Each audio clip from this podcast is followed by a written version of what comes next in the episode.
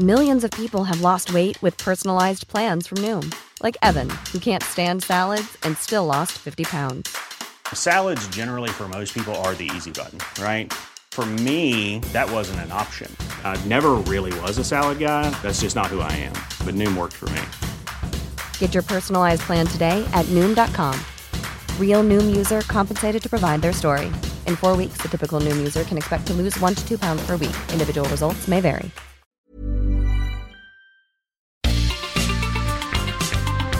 Heraldo Media Group presenta la información y el entretenimiento que usted necesita para estar enterado también en su descanso.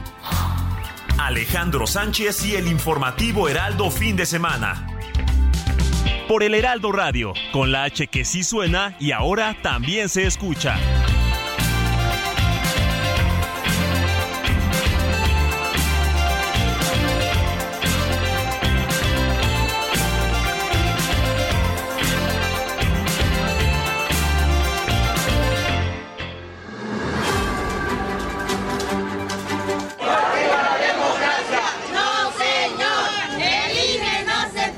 Que he tomado la decisión de eh, nombrar, de acuerdo a mis facultades, como secretaria de gobernación a Luisa María Alcalde, actual secretaria de Trabajo.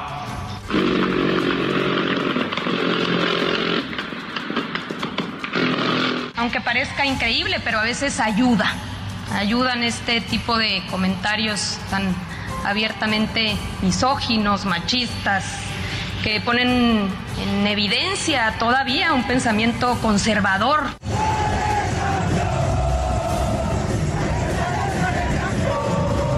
Hacen todo un desplegado de notas, noticias y comentarios de los medios de difusión. Nunca dan oportunidad a, no a la réplica, sino a la argumentación o verificar. Ya no se verifica si el dato es cierto, sino lo dan.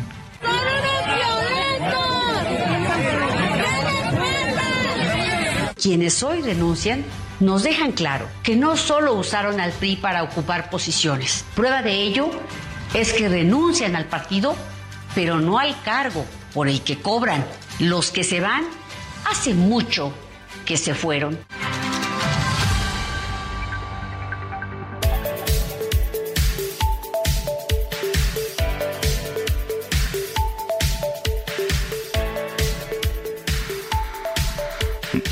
Buenos días, porque la noticia no descansa. Les saludo con mucho gusto este sábado, domingo 11 de junio de 2023.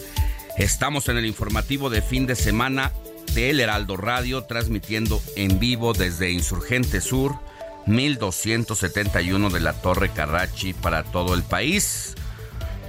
Yo soy Alejandro Sánchez y a nombre de un equipo de colaboradores que trabaja desde anoche y durante la madrugada le vengo a informar.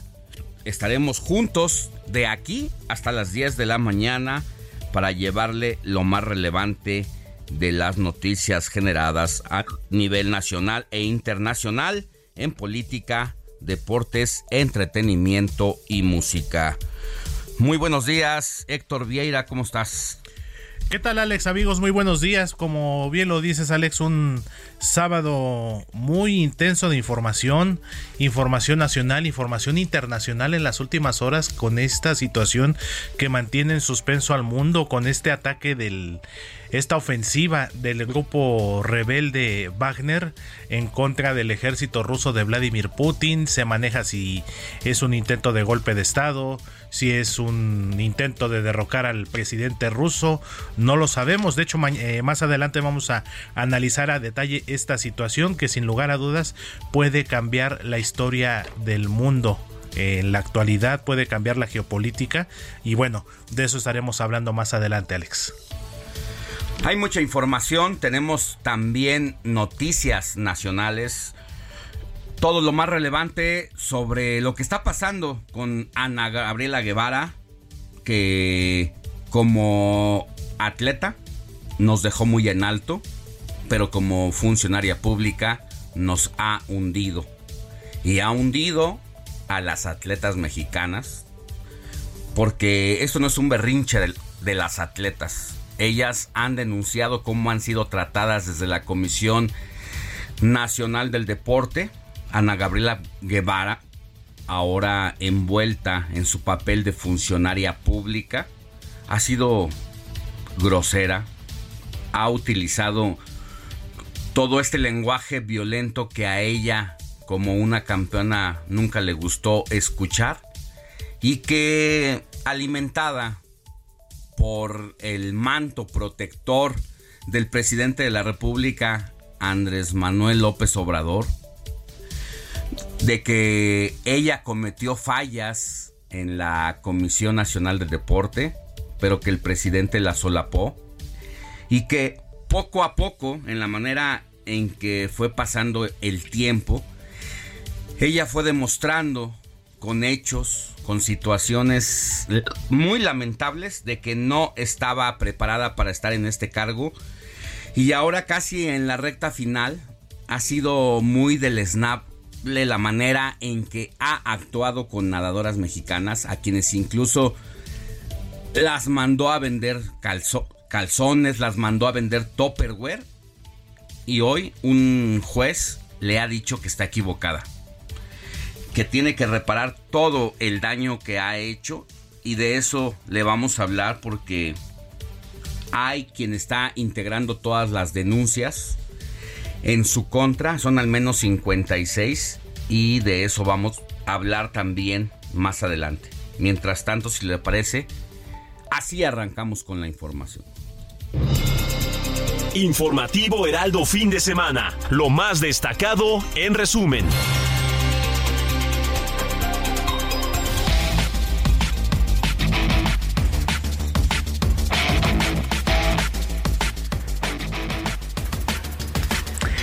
El presidente Andrés Manuel López Obrador consideró y declaró este viernes que el fallo de la Suprema Corte de Justicia de la Nación que invalida la segunda parte y echó por completo abajo su plan B de la reforma en materia electoral representa una intromisión en las funciones del Poder Legislativo. Así lo dijo el presidente López Obrador. Yo interpreto esto más que nada como eh, una actitud política de protección, de defensa de los intereses de una minoría rapaz y corrupta, que era que la que dominaba en México, los que se sentían los dueños de México. El gobierno estaba secuestrado, tomado por esa minoría. Bueno, está muy enojado el presidente de la República porque las cosas no han salido como él ha querido y en su mundo supone que la Suprema Corte de Justicia de la Nación es un, es un adversario que le está impidiendo todo para hacer lo que él quiere de este país. Así el presidente de la República se topa con muro y ahora pues vamos a ver una campaña basada en esta situación porque ahora el presidente de la República de alguna manera está pidiendo que la gente vote por una mayoría conformada por Morena en el Congreso de la Unión para que al conformarse y llegar en el próximo en el próximo en la próxima legislatura se pueda hacer precisamente esta transformación de la reforma electoral. Y le cuento que al embajador de Estados Unidos en México, Ken Salazar, aseguró que México y Estados Unidos viven un momento histórico como nunca en la lucha contra el fentanilo, el tráfico de armas y la trata de personas. Y en más información nacional, ya en su primera semana como nueva titular de la Secretaría de Gobernación, Luisa María Alcalde respondió a los comentarios, a los señalamientos hacia su persona, sobre todo en redes sociales, acusó que las críticas a su nombramiento precisamente como titular allá en la casona de Bucareli se trataron de comentarios misóginos y machistas. Es la voz de Luisa María Alcalde Luján. Lo que considero, lo que opino es que aunque parezca increíble, pero a veces ayuda. Ayudan este tipo de comentarios tan abiertamente misóginos, machistas, que ponen en evidencia todavía un pensamiento conservador, donde solo puedes ubicar a una mujer o a una mujer joven en algunos espacios de la sociedad. Y ayuda también pues a eso, a discutir. En más información le cuento que Faustino Javier Estrada González, líder moral del Partido Verde Ecologista en Morelos, fue atacado a balazos frente al SAT en dicha entidad. Su estado de salud todavía se reporta como delicado. Y nos vamos también al estado de Sinaloa con asuntos que tienen que ver con líderes partidistas. Le comento que Alejo Valenzuela López, expresidente de Movimiento Ciudadano allá en Sinaloa precisamente, fue encontrado ayer sin vida en una habitación de su domicilio ubicado en el fraccionamiento Rincón Alameda en Culiacán, por lo que ya se abrió una carpeta de investigación para determinar las causas de su fallecimiento.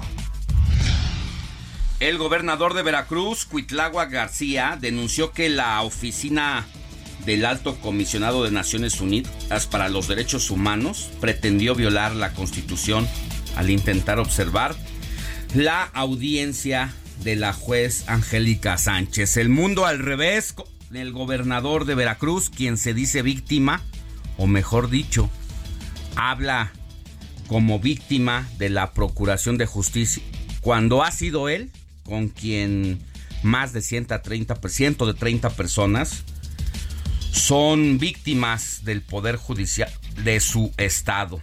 Ahora la jueza Angélica Sánchez pues vive este terror que implica sentir el aparato judicial encima por motivos políticos. Y en temas que corresponden a la capital del país, le comento que el secretario de Obras de la Ciudad de México, Jesús Esteva, dio a conocer que serán reabiertas ya las estaciones Culhuacán, San Andrés Tomatlán, Lomas Estrella, Calle 11, así como Periférico Oriente de la línea 12 del metro, luego de los trabajos que se hicieron de reforzamiento en este tramo, en el que destacó la colocación de pilares, los cuales pueden resistir el doble de la capacidad para la que originalmente fue diseñada esta obra. Es la voz de Jesús Esteba, secretario de Obras de la Ciudad de México. Hemos mencionado en varias ocasiones el tramo que estamos reforzando es el tramo elevado de estructura metálica que tiene 6.7 kilómetros, son 260 claros.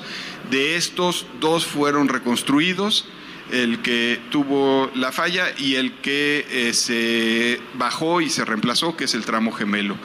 Eh, Aquí es importante mencionar que todo lo que estamos haciendo es para llevar a la estructura a cumplir con los requerimientos actuales del reglamento. Oiga, le pregunto cómo durmió anoche. ¿Cree que haya sentido menos calor de lo que veníamos teniendo en los días pasados? Es que la Comisión Nacional del Agua anunció que desde este viernes las temperaturas temperaturas en México van a comenzar a descender e incluso podrían registrarse lluvias. Sin embargo, en la Ciudad de México, la Secretaría de Gestión Integral de Riesgos y Protección Civil activó doble alerta por altas temperaturas en 12 alcaldías. Y hoy, hoy sábado 24 de junio se llevará a cabo la 45 edición de la Marcha del Orgullo LGBT aquí en la Ciudad de México, pero también se estará llevando a cabo en otras ciudades del país. Aquí en la capital mexicana saldrá del Ángel de la Independencia, por lo que el gobierno capitalino desplegará a 2.300 policías para vigilar todas las incidencias de este contingente que saldrá, como le comento, del Ángel de la Independencia al Zócalo Capitalino y se prevé que una vez llegando a la plancha de la Constitución, a la Plaza de la Constitución, se estarán llevando diversas actividades. Más adelante tendremos toda la información en tiempo real con nuestros reporteros viales del Heraldo Media Group, quienes nos tendrán el lujo de detalle a unas horas del inicio de esta marcha del orgullo LGBT. Y como cada sábado, nuestro colaborador, Rafael Cardona, nos va a dar una perspectiva de lo que pasa en nuestro país a través de su columna El Portazo. Y en información internacional le comento que a través de un mensaje conjunto, el primer ministro de India, Narendra Modi, y el presidente de Estados Unidos, Joe Biden, exigieron a Rusia, que vive jornadas y horas cruciales en su historia, le llamaron al país ruso, a la Federación Rusa, a respetar la integridad territorial de Ucrania después de esta invasión que comenzó el pasado 24 de febrero de 2022. Oiga, y después de esta situación trágica, Héctor, de cinco personas que iban a bordo de este mini buque que exploraba las aguas profundas del Atlántico para ver los restos del Titanic, pues qué situación tan lamentable. Desde el día viernes de la semana antepasada se subieron a este medio al Titán le llaman este submarino para simplemente hacer una exploración y después de muchos avisos de que esa situación iba a ser complicada, de que no había que confiarse, llegó finalmente lo inesperado. Cinco personas a bordo perdieron la vida, pero esto lo supimos después de una situación bastante complicada, de horas de angustia para la familia y para el mundo, Héctor. Así es, Alex, y entre estos cinco ocupantes de este submarino, el, el Titán, pues se encontraba precisamente el fundador, de la empresa Ocean Gate y que bueno ya había habido algunos reportes de que había tenido ahí algunos antecedentes de algunas fallas. Eh, ahora desafortunadamente Alex como pasa en este tipo de situaciones ya cuando ya cuando ocurren las tragedias empiezan a salir las advertencias empiezan a salir los avisos. Eh, de hecho se vio y se compartió, se documentó en redes sociales, por ejemplo, también que parte de la operación de este mini buque, de este mini submarino, era con un control remoto de un videojuego juego. Imagínate nada más exactamente. Y entonces eh, hay mucho que analizar al respecto. Parecía o había esperanzas de que se pudieran encontrar. De hecho, hubo ahí un conteo regresivo sobre la cantidad de oxígeno que todavía pudieran tener disponibles los cinco ocupantes, pero pues lamentablemente se terminó confirmando y así lo confirmó la Guardia Costera de Estados Unidos, que esto se trató de una implosión. Una implosión que bueno, en términos eh, más claros y más precisos es lo contrario a una explosión.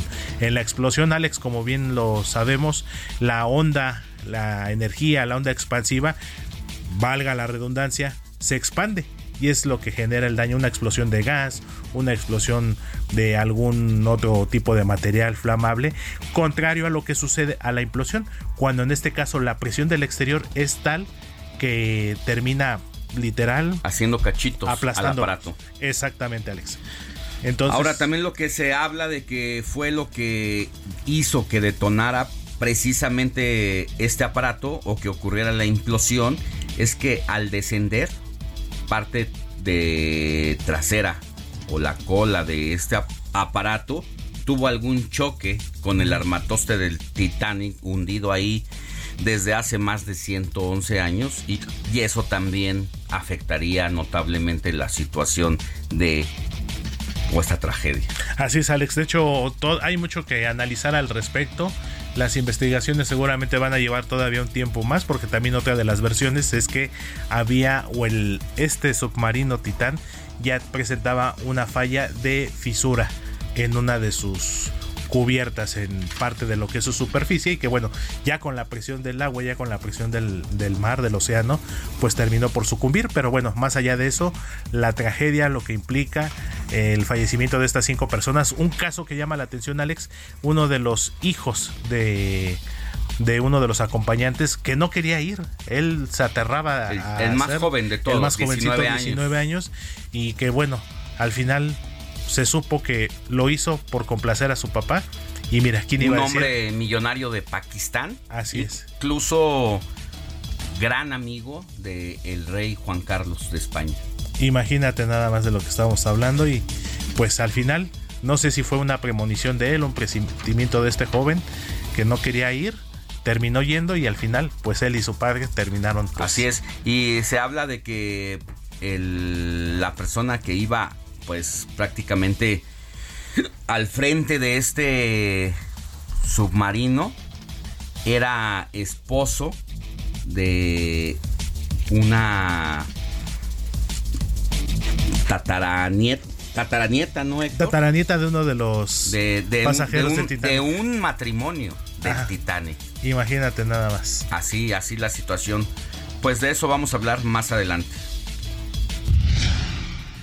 Y en temas deportivos, la FIFA anunció que Estados Unidos será sede en 2025 de la versión ampliada del Mundial de Clubes que contará con 33 equipos. 31 equipos. 31 equipos, una nueva edición, una nueva versión y Estados Unidos que sin lugar a dudas busca ya convertirse en el país dominante en la zona de la CONCACAF. Y por si fuera poco, al ratito platicaremos con Luis Enrique Alfonso Alex. Eh, hoy empieza la Copa Oro justamente. Y bueno, lo que queda de la selección mexicana eh, estará jugando el día de hoy contra la selección de Honduras, ya bajo la administración o bajo la dirección técnica eh, provisional de Jaime Lozano. Después de toda la hecatombe que se generó con el fracaso de, del antecesor el técnico argentino Diego Coca. Y para cerrar la información deportiva, buenas noticias desde El Salvador, donde se están llevando a cabo los Juegos Centroamericanos y del Caribe, porque México consiguió su primera medalla. Se trata de un bronce en la especialidad de tenis de mesa. Entonces comienza la cosecha de medallas para nuestro país en los Juegos Centroamericanos y del Caribe que se llevan a cabo allá en San Salvador. Sigue a Alejandro Sánchez en Twitter, arroba Alex Sánchez MX.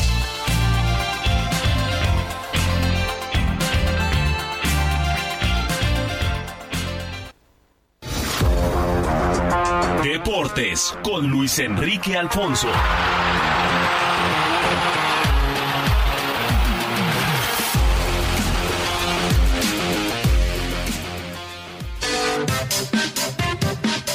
¿Qué tal, mi querido Alex? Aquí estamos eh, para darles nada más un adelanto de la información deportiva, lo que tendremos más adelante. Se viene quizá el partido que pueda significar un verdadero recambio generacional, o al menos eso se piensa, eh, después del ridiculazo que se hizo en Nations League.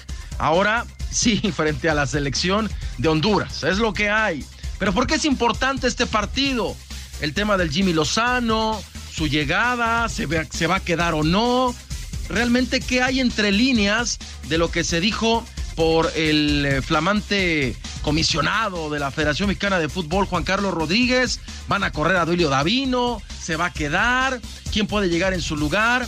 Créeme que hay muchas cositas que hay que detallar. Y ese pollito nos lo vamos a comer más adelante, Alex, para platicar lo que hay y lo que se juega, no nada más en el rectángulo verde en Houston, en el arranque de la Copa Oro para la selección mexicana, sino lo que realmente está en juego en una estructura que está, está brincando porque el negocio está, está peligrando.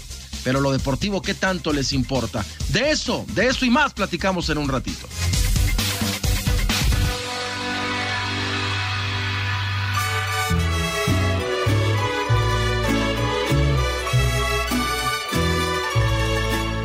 Estas son las mañanitas que cantaba el rey David. A las muchachas bonitas se las cantamos aquí. Despierta, mi bien, despierta. Mira. Héctor Vieira, ¿a quién tenemos que correr a abrazar este sábado 24 de junio? Así es, Alex. Hoy es justamente uno de los días más importantes en la conmemoración de la Iglesia Católica. Hoy es el día de San Juan Bautista. Eh, también este día conocido como el Día de la Natividad. Esta festividad cristiana que conmemora el natalicio de Juan Bautista, un profeta que predijo la llegada del Mesías Jesús, a quien más tarde él mismo bautizó. Juan era el hijo de Zacarías, un sacerdote judío y de Isabel, quienes eran mayores y no tenían hijos. Durante el turno de Zacarías en el templo de Jerusalén, se le escogió por sorteo para ofrecer incienso en el altar dorado en los servicios litúrgicos. En ese momento el arcángel Gabriel se le apareció y anunció que tanto él como su esposa tendrían un hijo al que deberían de llamar Juan, justamente Juan Bautista, Alex. Entonces hoy uno de los días más importantes en la celebración de la Iglesia Católica y para complementar, eh, también hoy es el día de Agilberto. ¿Conoces algún Agilberto, Alex? Yo en lo personal no. No. Aguardo, no aguado, aguardo. Farnacio Mártir, Guardo de Nantes, Romoldo de Malinas y Simplicio de Autún. Mm. Cerramos con Teodgaro y Teodulfo. Teodulfo por ahí sí lo he escuchado. Nombres bastante pero bastante no comunes. no muy comunes, exactamente. Conozco la Gilbertona, pero no. Ah, claro, ¿Tú de Sinaloa, por supuesto. de, de Sinaloa para todo el país y todo el mundo. Vamos a una pausa. Recuerda escribirnos al 55 91 63 51 19. La noticia no descansa. Usted necesita estar bien informado también el fin de semana. Esto es Informativo El Heraldo Fin de Semana. Regresamos.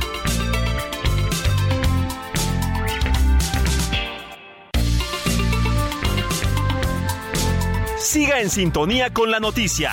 Alejandro Sánchez y el informativo Heraldo Fin de Semana. Continuamos.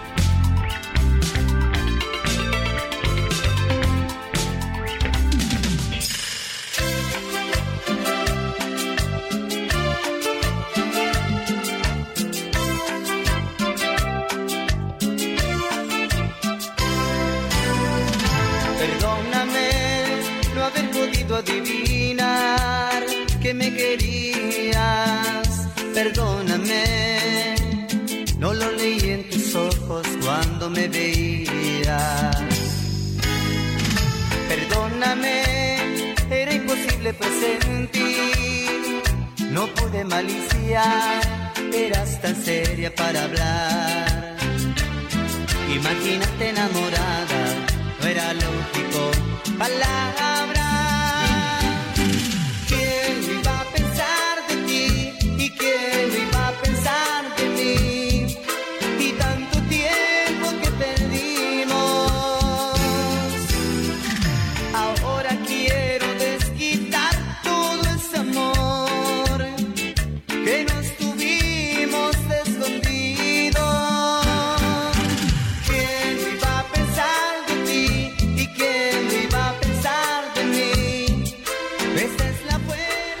Comenzamos la selección musical de hoy con un clásico grupero de la década de los 90 y Héctor Alejandro Vieira nos dice de quién se trata y por qué. Así es, Alex, este grupo, el grupo Liberación, originarios de la ciudad de Monterrey, Nuevo León, que tuvo su época dorada, como bien lo hemos comentado a lo largo del informativo, este movimiento, esta conocida como onda grupera, de la década de los noventas. Y este tema que estamos escuchando precisamente que se titula La Fuerza del Destino forma parte de su disco titulado Con la Fuerza del Destino lanzado en 1992 es decir este tema ya tiene 31 años Alex y pues todavía se escucha fresco todavía se escucha de muy buen ánimo. Y este grupo Liberación que bueno no solamente tuvo este tema como éxito. Tenemos algunas otras melodías como Llegaste tú, que también fue muy sonada en esos días de la década de los noventas. Y bueno, ¿qué podemos decir? Ese loco soy yo, que seguramente lo recuerdas. no? Eh, también enamorado de un fantasma, o ¿Cómo sea, no? Fueron éxitos que varios marcaron éxitos. una época, no solamente del grupo Liberación, Alex, este movimiento grupero que tuvo exponentes, que si bien es cierto se mantienen activos todavía, bueno, ya su época... ¿Liberación sigue activo? Sí, todavía se presentan algunos eh, bailes, principalmente en, en la provincia. No han tenido ya como tal algún éxito que yo recuerde en la radio. Eh, pues tú sabes, esta evolución que ha habido en la música, evolución lo digo entre comillas, con estos nuevos géneros que escuchamos actualmente como los corridos Pues han cambiado. las bandas. Eh, no olvidemos también, por ejemplo, hubo un movimiento muy importante a mediados de la década de los 2000, como fue el, el movimiento del pasito duranguense. Entonces, ha habido ya una evolución en la música regional mexicana, pero bueno, todavía se mantienen activos. Eh, grupos como Liberación, como Los Acosta, Los Guardianes del Amor, Los Abelardos, no, hombre, ya estamos hablando de, de vieja guardia, pero que al Palabras final de cuentas mayores. Marcaron una época, mi querido Alex. Muy bien, mi querido Héctor, nada más recordarles que nos pueden escribir al 55 91 63 51 19. El día de hoy, Moni no pudo venir con nosotros, todo está bien. Ya la próxima semana va a estar aquí, se le extraña, pero escríbanos al 55 91 63 51 19. Gracias, Héctor, volvemos contigo más adelante. Claro que sí, Alex, seguimos pendientes puede ablandarte el corazón. Soy yo. Ese loco soy yo. Porque nadie como tú me había flechado así. Alejandro Sánchez y el informativo Heraldo fin de semana. con 34 minutos hora del centro del país. Es momento de hacer contacto con Jimena Céspedes, directora de la consultora MW Group, quien cada semana está con nosotros para compartirnos los datos e impresiones de los temas que marcaron la semana en las redes sociales que fueron tendencia y que en esta ocasión, querida Jimena, muy buenos días. ¿De quién estamos hablando? Alex, buenos días. Buenos días, ya te escuchamos bien. Perfecto. Sí, o sea, digamos que fue una semana que sigue marcando las corcholatas, o sea, sigue manejando la conversación digital, tanto la mañanera como el proceso interno de Morena, pero hubo dos temas adicionales uno es el tema del agua y el tema de los apagones. O sea, que más, más que señalan que los, solamente los apagones, el tema de que el consumo de energía en México ha subido, principalmente por la ola de calor.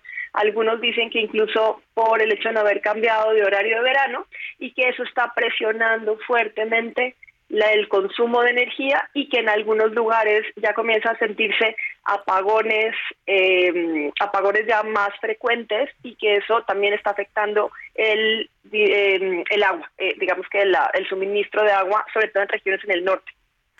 Sí, un tema bastante complicado ahora con las altas temperaturas y sobre todo también que puso en la mesa de la discusión, porque decía el presidente, es que hemos tenido más consumo de energía eléctrica porque no, digo, de alguna manera involuntariamente estaba reconociendo que porque no hubo nuevo horario de verano, pues eso ha hecho que también el alto consumo se sienta ahora por primera vez. Es correcto, y entonces digamos que aunque la gente en la discusión digital lo que más habló fue de la respuesta del presidente, que mencionó y lo ha dicho en dos mañaneras que no hay problemas del sistema eléctrico. En general lo que señalan es que sí hay falta de luz en algunos lugares y hay múltiples apagones en distintos puntos del país señalan que la demanda obviamente aumentó por estos dos temas y que sí se rompió el consumo de energía eléctrica en México. Eso digamos que ya lo habían advertido algunos expertos desde la época en la que hablábamos de la reforma eléctrica, si te podrás acordar. Y también el tercer eh, motivo que señalan es el no cambio de eh, del horario de verano, aunque hay algunos expertos que señalan que ha sido más el tema de calor que necesariamente esto. Sí, y este tema tan debatible que ha sido los apagones, los no apagones, bueno, hay que preguntarles a los hoteleros, a los restauranteros de Quintana Roo, porque pues a final de cuentas ellos son los que la viven día a día y desafortunadamente sí se han enfrentado ante esta situación. Ha habido apagones en momentos determinados que incluso han reportado por la propia vía de las redes sociales tanto ellos como los propios huéspedes de hoteles o comensales de restaurantes? Claro, y aquí hay tres cosas que afectan y que ya lo hemos ido midiendo a lo largo del tiempo. Cuando no tienes luz, generalmente tienes tres problemas principales y que esto se afecta a las redes sociales, porque nosotros lo que medimos es la afectación en redes sociales más que simplemente el hecho de que haya apagones o no. Primero se te va el internet y la gente ya puede vivir con todo menos con sin internet.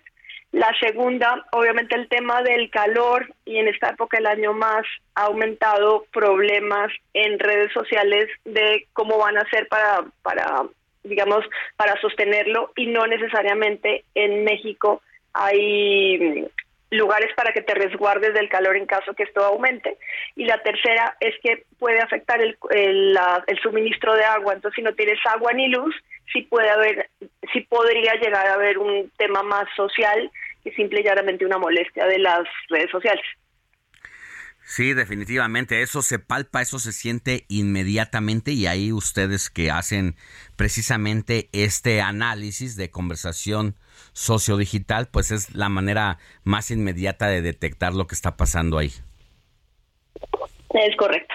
Y el otro tema, si quieres, ya son las, cómo les fue a nuestros cuatro candidatos. En general, esta semana fue mucho más positiva por varias razones. La primera, ya no están siendo mencionados necesariamente desde la mañanera, ya están en, en campaña realmente. Y prácticamente para todos, salvo para Ricardo Monreal, fue una semana muy positiva.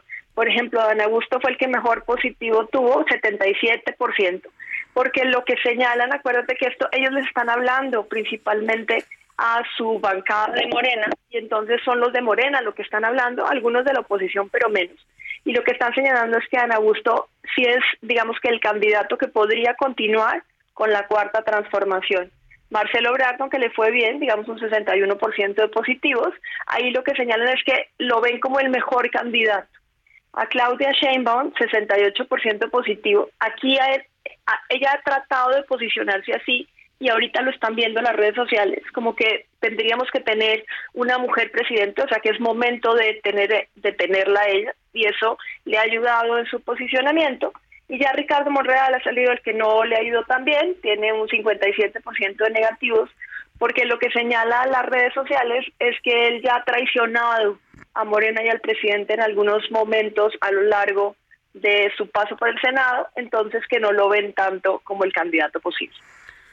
Bueno, pues para las corcholatas bastante bien, para los opositores, pues simple y sencillamente no más, no despegan y no lo palpas y no se palpa en este análisis de la conversación sociodigital, Jimena. Eso es correcto. Vamos a ver qué pasa el lunes, que van a presentar el método de elección de la oposición. Entonces vamos a ver si eso sube a tendencia y lo platicaremos la próxima semana. Me parece bien. Por lo pronto te mando un abrazo y muchas gracias por haber estado con nosotros, Jimena Céspedes, para que nos sigas comentando semana a semana precisamente estos análisis de la conversación socio-digital que realizas para la consultora AIMW Group, de la que eres directora. Que tengas buen día. Igualmente, Alex, y feliz sábado a todo el auditorio. Feliz sábado. Alejandro Sánchez y el informativo Heraldo fin de semana.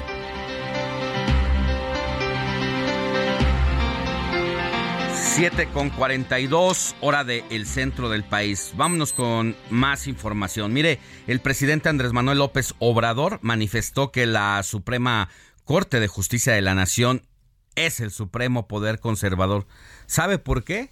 Pues simple y sencillamente porque la mayoría de los ministros, que son los integrantes de la Suprema Corte de Justicia de la Nación, determinaron y concluyeron en su mayoría que el Senado y la Cámara de Diputados violaron todos los procesos legislativos para sacar adelante el plan B del presidente López Obrador y esto, como ya sabemos, pues simple y sencillamente no le gusta al presidente porque lo que él quisiera es tener una presidencia que no tenga organismos autónomos, que no tenga contrapoderes y que se pueda hacer lo que el señor quiere, pero la situación no es así.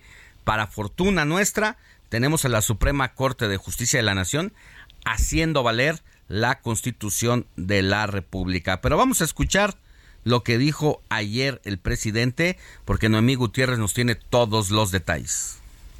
Hola Alejandro, muy buenos días. Comentarte que desde Tuxtla Gutiérrez, Chiapas, el presidente Andrés Manuel López Obrador aseveró que luego de que se invalidó la segunda parte del llamado Plan B en materia electoral, la Suprema Corte no solo le corrigió la plana al Poder Legislativo, sino que se convirtió en el Supremo Poder Conservador y refugio de delincuentes de cuello blanco. En la conferencia de prensa matutina afirmó que aunque podría emitir un decreto para limpiar la corrupción en el Poder Judicial, en su gobierno se respeta la división y el equilibrio de poderes. afirmó que ya había adelantado que los ministros anularían el plan B en materia electoral. Interpreto esto más que nada como una actitud política de protección, de defensa de los intereses de una minoría rapaz y corrupta. Como ya no pueden dominar en el Ejecutivo ni en el Legislativo, esa minoría está encumbrando a el Poder Judicial, convirtiéndolo en un supremo poder conservador. Ahí es donde se están queriendo regiar los delincuentes de cuello blanco. Tienen ahora a estos empleados a sus servicios, a magistrados y a ministros y también a el presidente López Obrador reiteró que enviará una iniciativa para que el pueblo elija a los jueces, magistrados y ministros. Apuntó que tampoco quiere darle motivos para sus campañas en contra de su gobierno corregirle la plana a otro poder. Si nosotros intervenimos, pondrían el grito en el cielo, porque así son de hipócritas. Se trata de una dictadura. No, no. Alejandro, la información que te tengo. Muchas gracias, querida Noemí Gutiérrez. Bueno, pues esas son las palabras del presidente de la República. Hay quienes tienen una mirada diferente o tenemos una mirada diferente sobre lo que representa la Suprema Corte de Justicia de la Nación, que al final de cuentas es un órgano autónomo independiente, que el presidente de la República le hubiera gustado también tener el control, como lo hace con el Poder Legislativo, donde manda iniciativas y se las entrega a su bancada de Morena, donde no le mueven una coma, donde no le mueven un punto y que se quiere discutir tal como el señor lo mandó desde Palacio Nacional y que estas son las consecuencias. Incluso habría que hacerle caso a la ministra Olga Sánchez Cordero, quien ayer, a pesar de todas las contradicciones que ha tenido en su papel como diputada y ya antes como ministra de la Suprema Corte de Justicia de la Nación, perdón, como senadora. Antes fue secretaria de Gobernación, pero ahora como senadora de la República ha tenido contradicciones ella propiamente de la de lo que fue su carrera en el poder judicial y lo que es su carrera ahora en el poder político. Y lo que ha dicho la exministra Olga Sánchez Cordero, pues es prácticamente que fue una decisión correcta de eh, los eh, ministros, ex colegas suyos, porque dice o reconoce que el proceso legislativo del Plan B fue atropellado. Así lo dice a todas luces. Opinó que Morena debe hacer una reflexión sobre qué se hizo mal y qué se debe de mejorar para evitar enfrentar invalideces del proceso legislativo. Así lo opinó ella y pues habría que hacerle caso desde Morena sobre lo que ha dicho en esta reflexión, que dice que esta reflexión incluso pues se debe de llevar al interior de la bancada de Morena a manera de una introspección para reconocer todas las fallas antes de echarle la culpa al vecino, para no tener que enfrentar más invalideces del proceso legislativo. Pues atención con lo que dice la experta en estos temas judiciales, pero ¿qué digo experta? Exministra de la Suprema Corte de Justicia de la Nación. Seguimos con más. Sigue a Alejandro Sánchez en Twitter, arroba Alex Sánchez MX.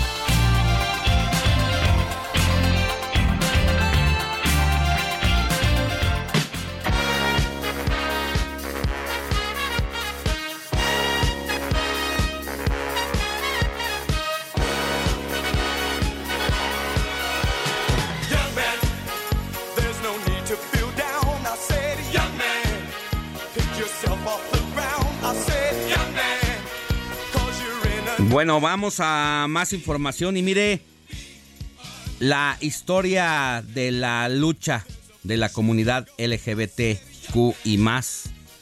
Pues el día de hoy se hace presente con un movimiento en el centro histórico, sobre todo en Reforma, para celebrar el Día del Orgullo.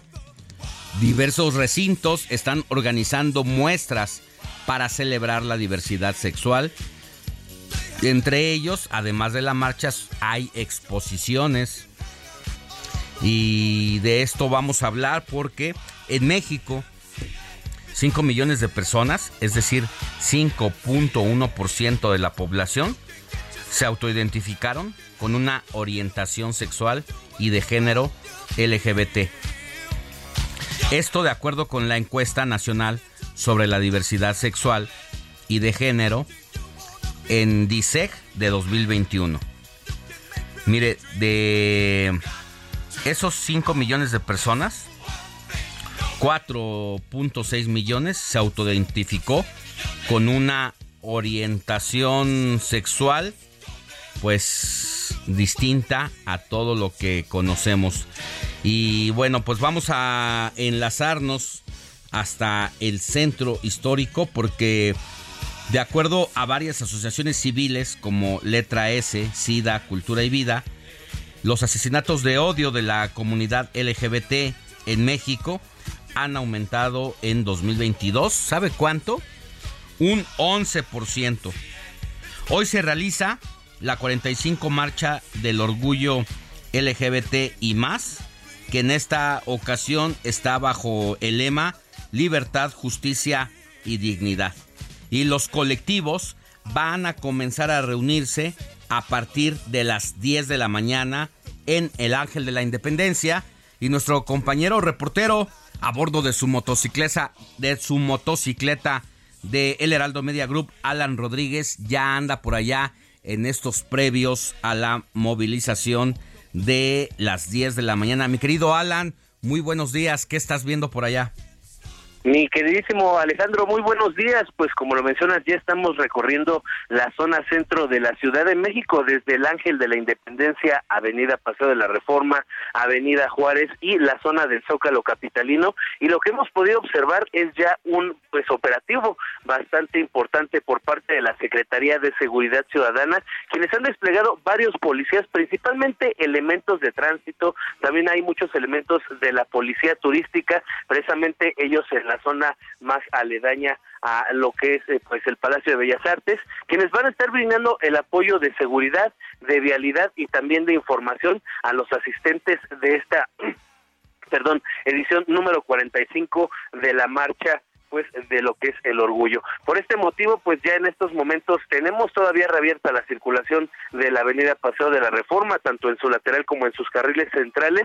Sin embargo, conforme comience ya a llegar parte de los diferentes colectivos, de las personas que van a participar en esta importante movilización, pues vamos a tener algunos cortes a la circulación, principalmente en Paseo de la Reforma, y los que ya se tienen previstos es la suspensión del servicio de las línea 1, la línea 3, la línea 4 y la línea 7 del Metrobús, las cuales van a estar pues interrumpiendo su servicio. Se espera que a partir de las 11 de la mañana, si no es que antes, si es que se registra a pues alguna otra movilización en este punto. Cabe destacar que como alternativas tenemos el eje 1 norte, el eje 1 oriente, la avenida Circuito Interior, la avenida Chapultepec y también el perímetro de Fray Servando para que todos los automovilistas que deseen movilizarse pues en esta zona lo tomen en consideración. Afortunadamente hasta el momento no se ha registrado ninguna incidencia, únicamente pues sí se registró esta mañana gran eh, concentración de personas en la zona rosa, pues algunas eh, personas que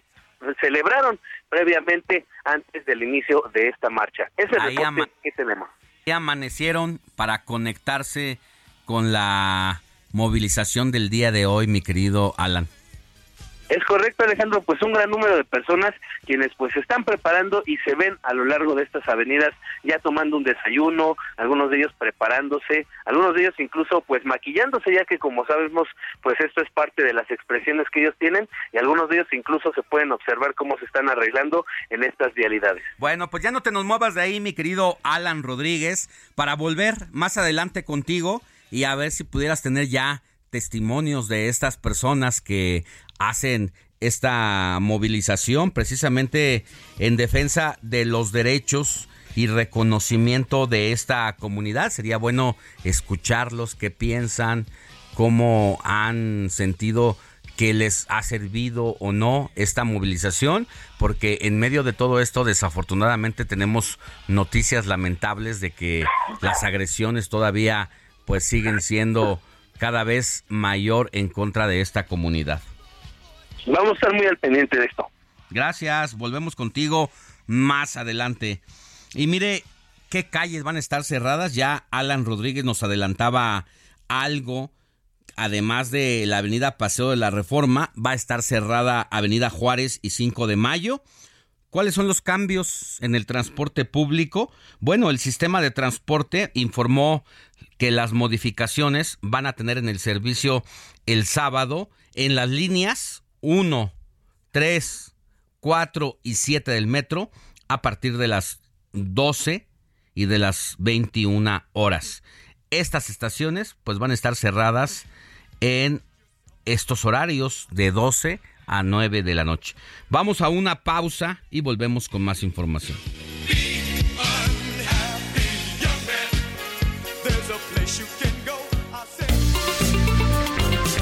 La noticia no descansa. Usted necesita estar bien informado también el fin de semana. Esto es Informativo El Heraldo Fin de Semana. Regresamos.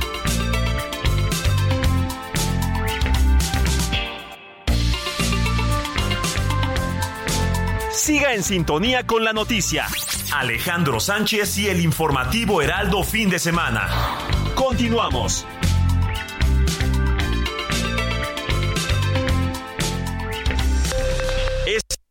Es a la hora. Heraldo Radio le informa.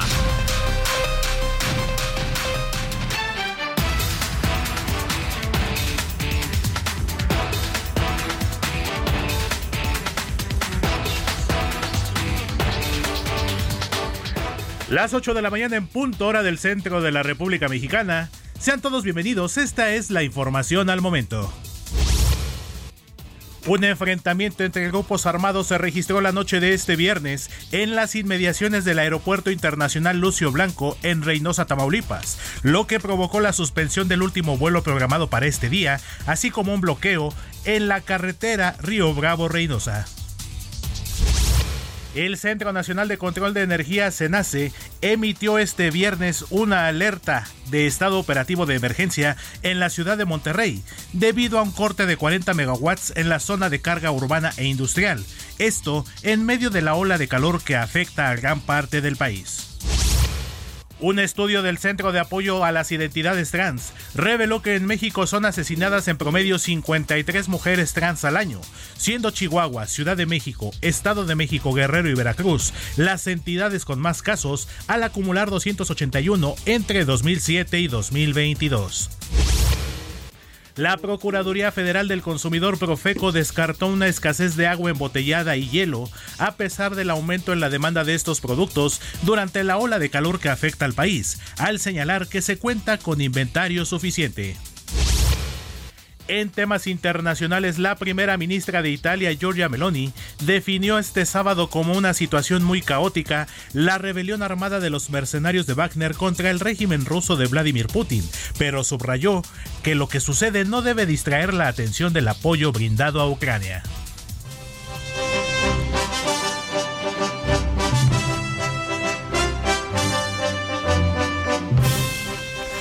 Y en información deportiva le cuento, los directores técnicos de los clubes Pachuca y Tigres, Guillermo Almada y Robert Dantes y Boldi respectivamente, afirmaron que sus equipos ya están listos para el partido que sostendrán mañana domingo en Carson, California, en el que se definirá al campeón de campeones de la Liga MX.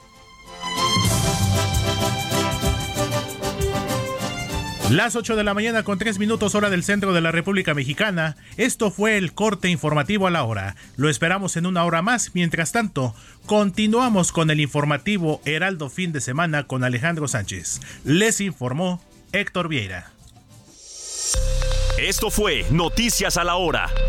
Siga informado, un servicio de Heraldo Media Group.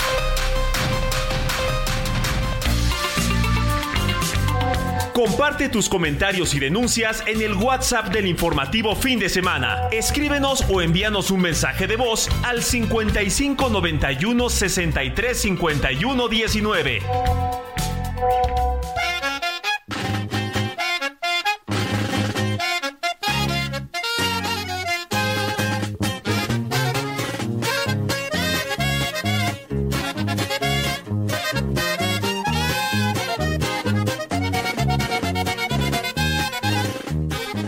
8 de la mañana con 4 minutos hora del centro del país. Estamos en el informativo de fin de semana. A usted que nos escucha ya desde hace rato, le agradecemos que se mantenga en sintonía con nosotros. Y si usted acaba de encender su radio, su dispositivo móvil, su Alexa o donde pueda escucharnos, le agradecemos que esté con nosotros y por lo pronto es momento de hacer un recorrido por la República Mexicana con nuestros distintos talentos a lo largo y ancho del país en nuestras distintas frecuencias radiofónicas del Heraldo Radio. Y agradecemos que esté con nosotros a Etel Arredondo como ya desde hace unas semanas jefa de información del Heraldo Radio La Laguna. En Coahuila se reportó la tercera muerte por golpe de calor entre otros temas relevantes. Mi querida Etel, muy buenos días, ¿cómo estás? Hola, ¿qué tal? Muy buenos días. Un gusto saludarte, Alex, y por supuesto al auditorio del Heraldo Radio en las diversas partes del país en donde nos encontramos. Y pues sí, como lo comentas, confirmó ya la Secretaría de Salud en Coahuila el tercer deceso por golpe de calor. La Secretaría de Salud de esta entidad confirmó este tercer caso en un hombre de 51 años en el municipio de Moclova. El secretario Roberto Bernal Gómez detalló que este caso fue notificado por las autoridades del IMSS en Coahuila y la dependencia de conocer que actualmente en la entidad ya se han presentado 34 casos de golpes de calor, estos distribuidos en diversas partes de la entidad, Piedras Negras principalmente, Monclova, Allende, Sacramento, Cuatro Ciénegas, Sabinas, Acuña, Musquis y Nava. También se encuentran hospitalizadas actualmente siete personas derivado también de golpes de calor, seis casos de deshidratación, estos en Ocampo y en Sabinas y también en Cuatro Ciénegas. Cuatro Ciénegas está más cerca aquí de la comarca lagunera. Este paraje y esta zona protegida pues también está sufriendo de altas temperaturas y, y también eh, dentro de la información que te quiero platicar hoy pues en Coahuila actualmente se están viviendo seis incendios forestales eh, hace unos días eran siete los que estaban simultáneamente eso también complica eh, pues la situación de las temperaturas hay un incendio en San José de los Nuncios, en Las Maravillas, este en Ramos Arispe, hay otro también en Sierra de la Madera, hay uno también en, precisamente en Cuatro Ciénegas, uno en Cañón del Bote, otro en Cañón de las Hayas y otro en Santa Elena. Estos están, la mayoría están controlados también en, en un incendio forestal en Santa Cruz, este en el municipio de Ocampo y bueno, la, la Secretaría de Medio Ambiente ha estado dando un reporte diario sobre estos incendios forestales que te comento, pues actualmente son seis los activos y que se están algunos complicando su, pues que se que se extingan porque pues las temperaturas también eh, dificultan las labores de los brigadistas quienes también pues han sufrido algunas consecuencias ahí en su salud. Y y finalmente, Alex, comentarte que ayer acá en Torreón hubo unas movilizaciones, teníamos varios meses que no vivíamos este tipo de movilizaciones, hubo habitantes de las colonias Villa Zaragoza y ex Hacienda La Perla de acá del municipio de Torreón que se manifestaron, cerraron calles, un, una de las vialidades es el Boulevard Mieleras y otro el Boulevard Independencia, vialidades muy transitadas acá en la ciudad por habitantes de las colonias Villa Zaragoza y Excepción de la Perla, esto pues por falta de agua. Eh, no eran muchas personas las que hicieron, pero las que hicieron el bloqueo, pero pues eh, incendiaron llantas, bloquearon con ramas, con todo lo que pudieron, porque pues tienen ya varias semanas sin agua potable y pues aseguran que esa situación pues ya es insoportable. El CIMAS, las autoridades del CIMAS Torreón, que es el sistema operador acá en el municipio, pues acudieron de inmediato ahí a, a tratar de pues de persuadirlas de que se retiraran. Duraron alrededor de una hora con estos bloqueos, lograron que ya se les mandaran pipas, pues, pero pues estas movilizaciones eh, no se habían registrado, pero la falta de agua sí, en varios sectores hay como tandeos y esto pues es derivado también de las altas temperaturas que estamos viviendo en las últimas en las últimas semanas, Alex. Bueno, y todavía no hay eh, noticias buenas que puedan hacernos suponer que en los próximos días estará bajando la temperatura. Acá te cuento que en la Ciudad de México el día de ayer para hoy sí descendió un poco, pero entiendo que en la zona norte del país se ve difícil que eso ocurra.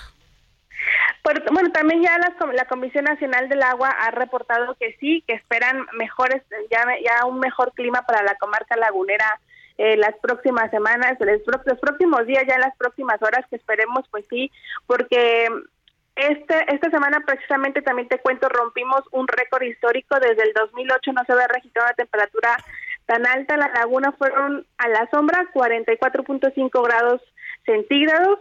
Y bueno, no habíamos, desde el 2008 no se había este, llegado a, esta, a este récord histórico. En Torreón, en, en San Pedro de las colonias aseguran que la temperatura llegó a más de los 48 grados a la sombra Aquí en la entidad, ayer nos platicaba una senadora de la República, Verónica Martínez, que en la área carbonífera se llegó a más de 54 grados centígrados a la sombra, según ahí los los pues los indicadores que tenían los habitantes de esa de esa región. Y sí, pero la Comisión Nacional del Agua también ya pronosticó que se va a recuperar la, la temperatura acá en la laguna y en la y en, y en el estado que esperemos que con los con el con los ciclones y con las lluvias tropicales que se han informado pues también ya mejore esta situación. Bueno, pues ya nos platicarás de eso si es que se cumple este pronóstico de la Comisión Nacional del Agua. Ojalá que así sea porque todos lo necesitamos, mi querida Ethel. Te mando un abrazo y que tengas buen fin de semana. Alex, excelente fin de semana, un gusto saludarte, muy buenos días. Buenos días. Mire, antes de irnos a más información, le voy a leer algunos mensajes de la audiencia al 55 91 63 51 19. Escríbanos, por favor. Buenos días, Alex, escuchándote como siempre los fines de semana desde Ciudad del Carmen, Campeche. Sobre los que fallecieron en el submarino Titán, pues mira, me da más tristeza el accidente que pasó en Ciudad del Carmen con la empresa Heli Servicios Campeche, pues estos capitanes, tripulantes que fallecieron, mi paisano Cristian López y copiloto Giovanni, que ya los encontraron, pues estaban trabajando no en viaje de placer, como los del submarino, que pues a ellos ni los conocía, pero a estos que fallecieron sí, y me da tristeza porque ellos trabajaban y ojalá esta compañía meta más en orden en su mantenimiento al submarino, puro millonario que andaba en busca de emociones fuertes y lo que encontraron pues fue fatal. Nos escriben desde Campeche Samuel Carballo. Gracias, querido Samuel, por escribirnos como ocurre a menudo y vamos a ver quién más nos escribe. En verdad, no existe manera de frenar a gente como Cuitláhuac. Es decir, si eso hace con una jueza, sin importar si es culpable o inocente, a su amigo puede hacer que se detengan personas. Maldita la hora que nos llegaron al poder este tipo de personas. Bueno, pues ahí está usted hablando y nosotros leyendo sus mensajes al 55 91 63 10 55 91 63 51 19.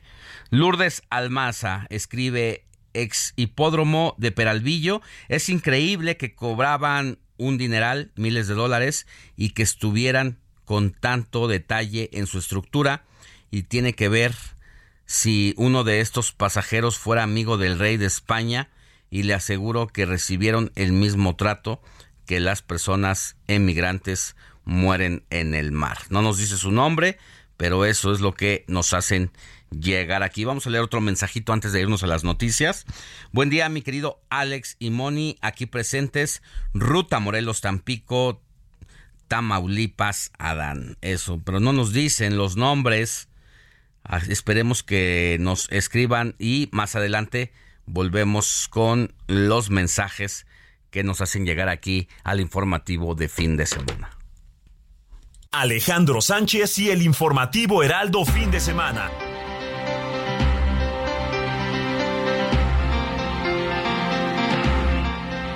Vámonos con nuestra colaboradora y editora de la sección Escena del Heraldo de México, quien como cada semana nos da sus recomendaciones de eventos y toda la información del el mundo de los espectáculos. Mi querida Naye, muy buenos días, ¿cómo estás? Muy buenos días, Alex, muy bien y pues muy contenta porque ya se dio a conocer eh, los nominados a la edición 65 de los premios Ariel. Que mira, te voy a decir un datito, eh, un detallito que va a haber en esta ceremonia. Por primera vez se va, se va a sacar esta gala de la Ciudad de México, siempre se había realizado aquí, ahora va a ser en el Teatro de Gollado de Guadalajara. Mm. Esto lo, lo planearon desde el Festival de Cine de Guadalajara, toda la, la academia, pues algunos directores, entonces se lo van a llevar allá. Se me hace un, una muy buena idea porque así acercas como estas galas a otro público, a otro, a otras personas que pues solamente a lo mejor por la transmisión que hacen de la ceremonia la habían visto y ahora pues lo van a tener cerca ahí en Guadalajara y pues va a estar padre, es una gala, pues ya es una tradición en, en el cine nacional. Oye, Naye, pero recordar que también este traslado de, cele- de sede no es porque sea de una manera voluntaria o porque se haya planeado así. Hay que recordar que en los últimos años, en lo que va de este gobierno, pues no se le ha dado recursos a este evento y cada vez han ido mermando. E incluso se habló de que podían suspenderse. Y siendo la capital de Jalisco, Guadalajara, sede de importantes eventos culturales como la Feria del Libro más importante de habla hispana en el mundo, como el Festival de Cine de Guadalajara que recientemente pasó, pues hoy también Guadalajara levanta la mano y dice, ah, bueno, pues si allá y en la federación el Ariel les parece poca cosa, acá le vamos a dar cobijo. Sí, fíjate que eh, precisamente el año pasado eso era lo que lo que decían todos los cineastas, están muy preocupados porque la ceremonia a lo mejor no se iba a realizar. Sí, no sé si recuerdas cómo fue, fue de manera extremadamente austera, como, como no en otras ocasiones, ni siquiera el recinto de Bellas Artes fue la sede, ya tuvieron que sacarlo de ahí porque generaba menos gastos, fue más corta. Qué triste. Eh, la- sí, la verdad es que por todo este eh, pues corte de los presupuestos que se han pues dado a lo largo de estos años y ellos han estado peleando y han estado eh, quejándose, tú sabes, también hasta Guillermo del Toro le entró al quite, entró en polémica con el recorte de presupuestos y pues sí, seguramente así como tú lo como tú lo detalla- detallas, así pasó, has de haber dicho Guadalajara, bueno, va, me tomo, tomo yo la batuta, porque pues ellos ya están muy, muy acostumbrados a, a recibir eh, ca- cantidades grandes de personas, porque hacen el Festival de Cine de Guadalajara, que es uno de los más importantes de Latinoamérica. Entonces, pues ahora van a ser ellos la sede para, para esta ceremonia, que ya va a ser el 9 de septiembre, ya falta poquito. Entonces, pues vamos a ver cómo queda, porque aparte también aquí el detalle de esta nominación es que ahora hay cuatro mujeres que están compitiendo como mejores directoras, algo que nunca había pasado en estas, en esta, en estas premiaciones. O sea, hay cuatro mujeres como mejor directoras y está contra Guillermo, contra, perdón, eh, González Iñárritu por Bardo. Entonces va a estar buena la competencia porque son mujeres que, que eh, mexicanas que se han dado, eh, pues han luchado mucho por, eh, por tener ese lugar en la cinematografía, tú sabes lo difícil que ha sido para ellas pues salir adelante, pero pues está eh, Tatiana Hueso ya lo hizo en algún momento, ganó el Ariel como mejor directora, pero ahora tener a cuatro eh, dentro de una categoría, pues está muy padre, la verdad. Como no, ha sido un aliciente en esta nueva etapa, precisamente por el contexto que ya platicamos. Y bueno, pues le cae bastante bien en esta nueva modalidad además de tener eh, a anfitriones, a personas como Jalisco, que mira, uno puede decir cualquier cosa de el gobierno del estado o de los gobiernos del estado, del grupo Universidad, allá de que es el grupo dominante en la Universidad de Guadalajara. Sin embargo, algo que sí hacen bien, independientemente de la grilla, la política, es todo esto que estamos viviendo con la Feria del Libro, con el Festival de Cine que recién pasó y ahora pues con esta modalidad de entrega de reconocimientos con el premio Ariel y que seguramente pues están apoyando con recursos no solo para volverse sede sino para las personas que son nominadas, que tienen que ir allá, que representa gastos, traslados, comidas, eh, eh, eh, pernoctar, toda esta situación, pues seguramente han estado echando la mano allá de todo lo que implica. Sí, la verdad es que yo creo que es una ciudad que se ha puesto mucho las pilas en, en el apoyo a estos eventos, como tú lo mencionas. También recordemos que ahí está el taller de Chucho, este taller que, este lugar, esta escuela más bien, que hizo Guillermo del Toro para animadores. Y ahí, Mm. o sea, es el único, es el, la única escuela de, de este tipo en Latinoamérica. Entonces ahí van y bueno, forman animadores. Gran parte de, de los estudiantes que, que en su momento estaban ahí, Guillermo del Toro se los llevó a Hollywood y, co- y con ellos hizo Pinocho. Entonces también está, está, está generando, es como un generador de talento y pues yo creo Sí. que para nuestro país está excelente. ¿Sabemos quién es exactamente el anfitrión más allá de, de que sea en Guadalajara? ¿Es la Universidad de Guadalajara? ¿Es el gobierno del estado? ¿Son los dos en conjunto? ¿Quiénes son los que decidieron apoyar para esta edición de la entrega de los premios Ariel este tipo de evento? Como tú sabes, la universidad siempre tiene mucho que ver en estos en estos eventos Sí. en, en los que ya mencionamos. Eh, está puestísima la universidad para para esta gala. Obviamente eh, el gobierno pues va a dar muchos recursos, como lo, tú lo dices, esta logística de traer y, y- y hospedar a, a todos estos eh, creadores que van a asistir a la ceremonia y como lo hacen también en el Festival de Cine, al traer, ellos también son los encargados de las logísticas de traslados y de, y de hospedaje de, de todos los artistas que van al festival y también hasta de, de pues de los periodistas que se que se dan que van a ahora van a tener que trasladarse hasta Guadalajara. Y ya pues se descentralizó ah, perdón se descentralizó Sí. esta ceremonia. Y pues eh, eh, pues el gobierno es el que el que está poniendo los recursos como lo hace también en la feria del libro. Y, y la universidad pues está haciendo todas estas logísticas para pues para que se realice porque eh, todavía hasta hace dos meses no sabíamos dónde iba a ser. Ya había rumores pero pues imagínate No ahorita ya estamos a, a la a la vuelta de la esquina los los premios.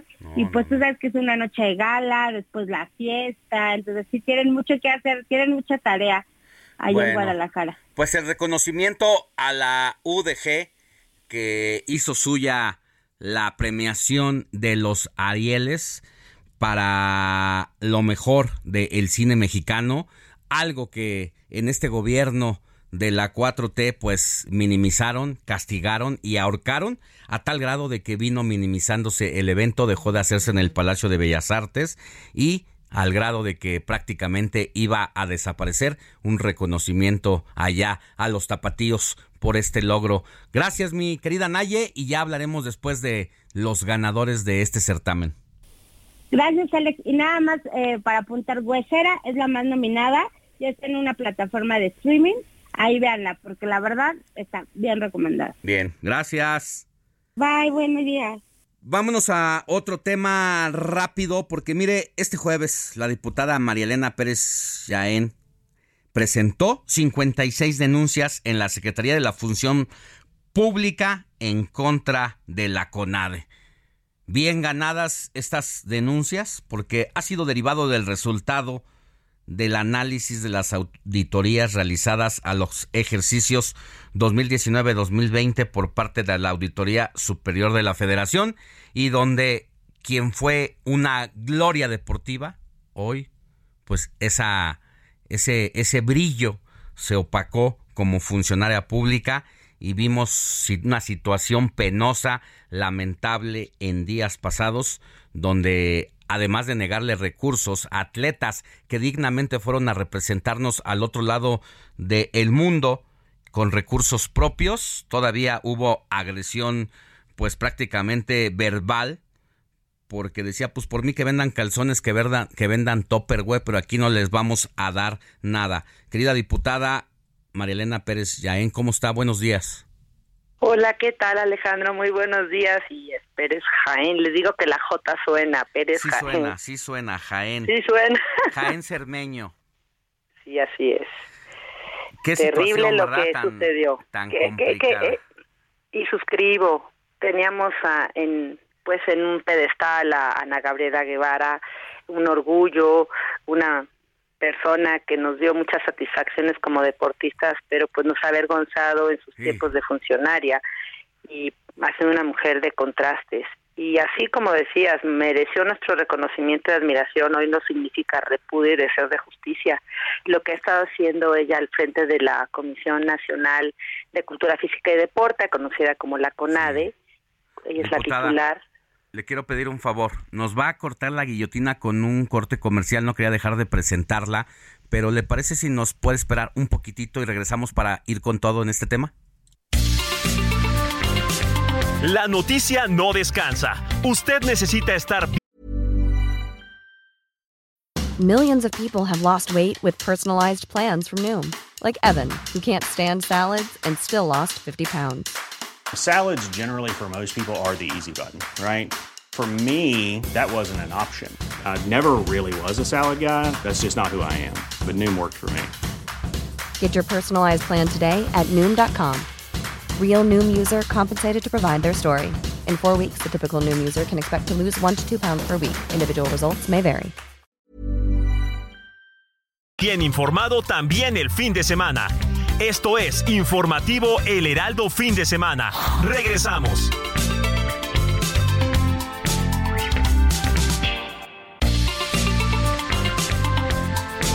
Siga en sintonía con la noticia.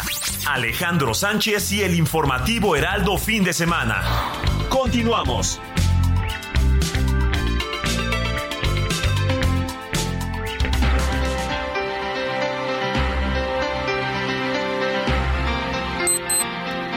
Ocho de la mañana con 30 minutos hora del centro del país. Estamos de regreso en el informativo de fin de semana y nos quedamos en la conversación con la diputada María Elena Pérez Jaén Cermeño, quien presentó 56 denuncias en la Secretaría de la Función Pública en contra de la CONADE. Decíamos, diputada, que Ana Guevara, esta mujer de contrastes, pues nos hizo sentir orgullosos como mexicanos en sus tiempos de deportista y con cierta pena o vergüenza en sus tiempos de funcionaria. Sí, es terrible lo que, pues lo que hemos estado viendo en su actuación y, y estas 56 denuncias que presenté el pasado jueves ante la Secretaría de la Función Pública, pues deriva de dos eh, cuentas públicas del año 2019 y 2020 que eh, analiz, digamos auditorías que realizó la Auditoría Superior de la Federación. Quiero hacer un énfasis que yo soy integrante de la Comisión de Vigilancia de la Auditoría Superior de la Federación y soy además secretario de la Comisión de Transparencia y Anticorrupción. Como tú lo sabes, Alejandro, yo antes de ser diputada federal fui comisionada del IFAI o INAI, el Instituto Nacional de Transparencia. Soy una activista en estos temas. Ya tengo más de 20 años dando la batalla por estos temas, transparencia, rendición de cuentas, anticorrupción, en fin. Entonces yo estudié estas dos cuentas públicas solamente de dos años y en el primer, en, en el análisis de 2019, la Comisión Nacional de, de Cultura Física y Deporte, la CONADE, pues no pudo aclarar el destino de 186 millones de pesos, no pudieron ser justificados. Y luego, posteriormente, en, el, en la cuenta pública 2020, pues aquí se le practicaron tres auditorías a la CONADE y se le pidió aclarar el destino de 310 millones de pesos que no pudieron ser justificados. Sumados ambos, ambos montos dan un total de 496 millones de pesos y solamente de dos, años. Exacto. Pero aquí hay cosas que son que fuimos descubriendo. Por eso eh, presenté estas denuncias y me gustaría darles algunos ejemplos de las cosas que no acreditaron. O sea, son pagos que realizó la CONADE y pues no acreditaron la prestación de servicios contratados. Por ejemplo, eh, no pudieron comprobar que la persona moral cocinas industriales multifuncionales de calidad prestara los servicios para los que fue contratada, ni tampoco que cumpliera con los requisitos establecidos en los anexos y propuestas técnicas y económicas de cada una de las partidas, ni siquiera con el mobiliario solicitado. Tampoco acreditaron con documentación eh, justificativa y comprobatoria el pago en exceso de los servicios pactados. Aquí estamos hablando de eh, 14 millones 855 mil pesos, o sea, casi 15 millones. Esta, esta es terrible porque le ha escatimado los recursos a nuestros deportistas, a nuestras atletas de nado artístico, y aquí encontramos que pagaron, la CONADE pagó entrenadores que no contaran con acreditación ante el Sistema Nacional de Cultura Física y Deporte.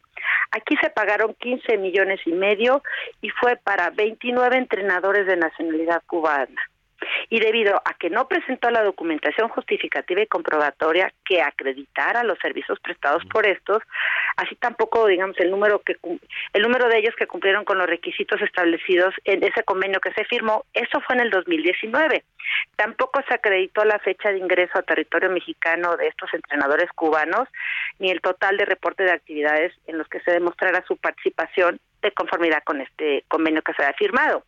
Es decir, o sea, a 29 entrenadores de nacionalidad cubana les paga 15 millones, más de 15 millones y medio, pero hemos visto las declaraciones y además las acciones contra nuestros deportistas, pero sí paga, pues paga, lo que está haciendo es utilizando los recursos a su capricho. Continuamos. Descubrimos también en estos análisis que pagaron que pagó la CONADE 40 millones de pesos a 222 personas físicas por concepto de apoyos entrenadores sin que éstas acreditaran ser profesionistas especialistas o con experiencia reconocida en el campo del entrenamiento deportivo. También encontramos que pagaron 8 millones de pesos a la empresa Cascada Bienestar no se localizaron los bienes adquiridos. ¿eh? En esta fue sin acreditar que los bienes, estos eh, que, fueron 86 aparatos deportivos de fuerza, cumplieran con las especificaciones, aunque la CONADE dijo que se daba por satisfecha, pues resulta que era un equipo distinto al requerido en el contrato respectivo.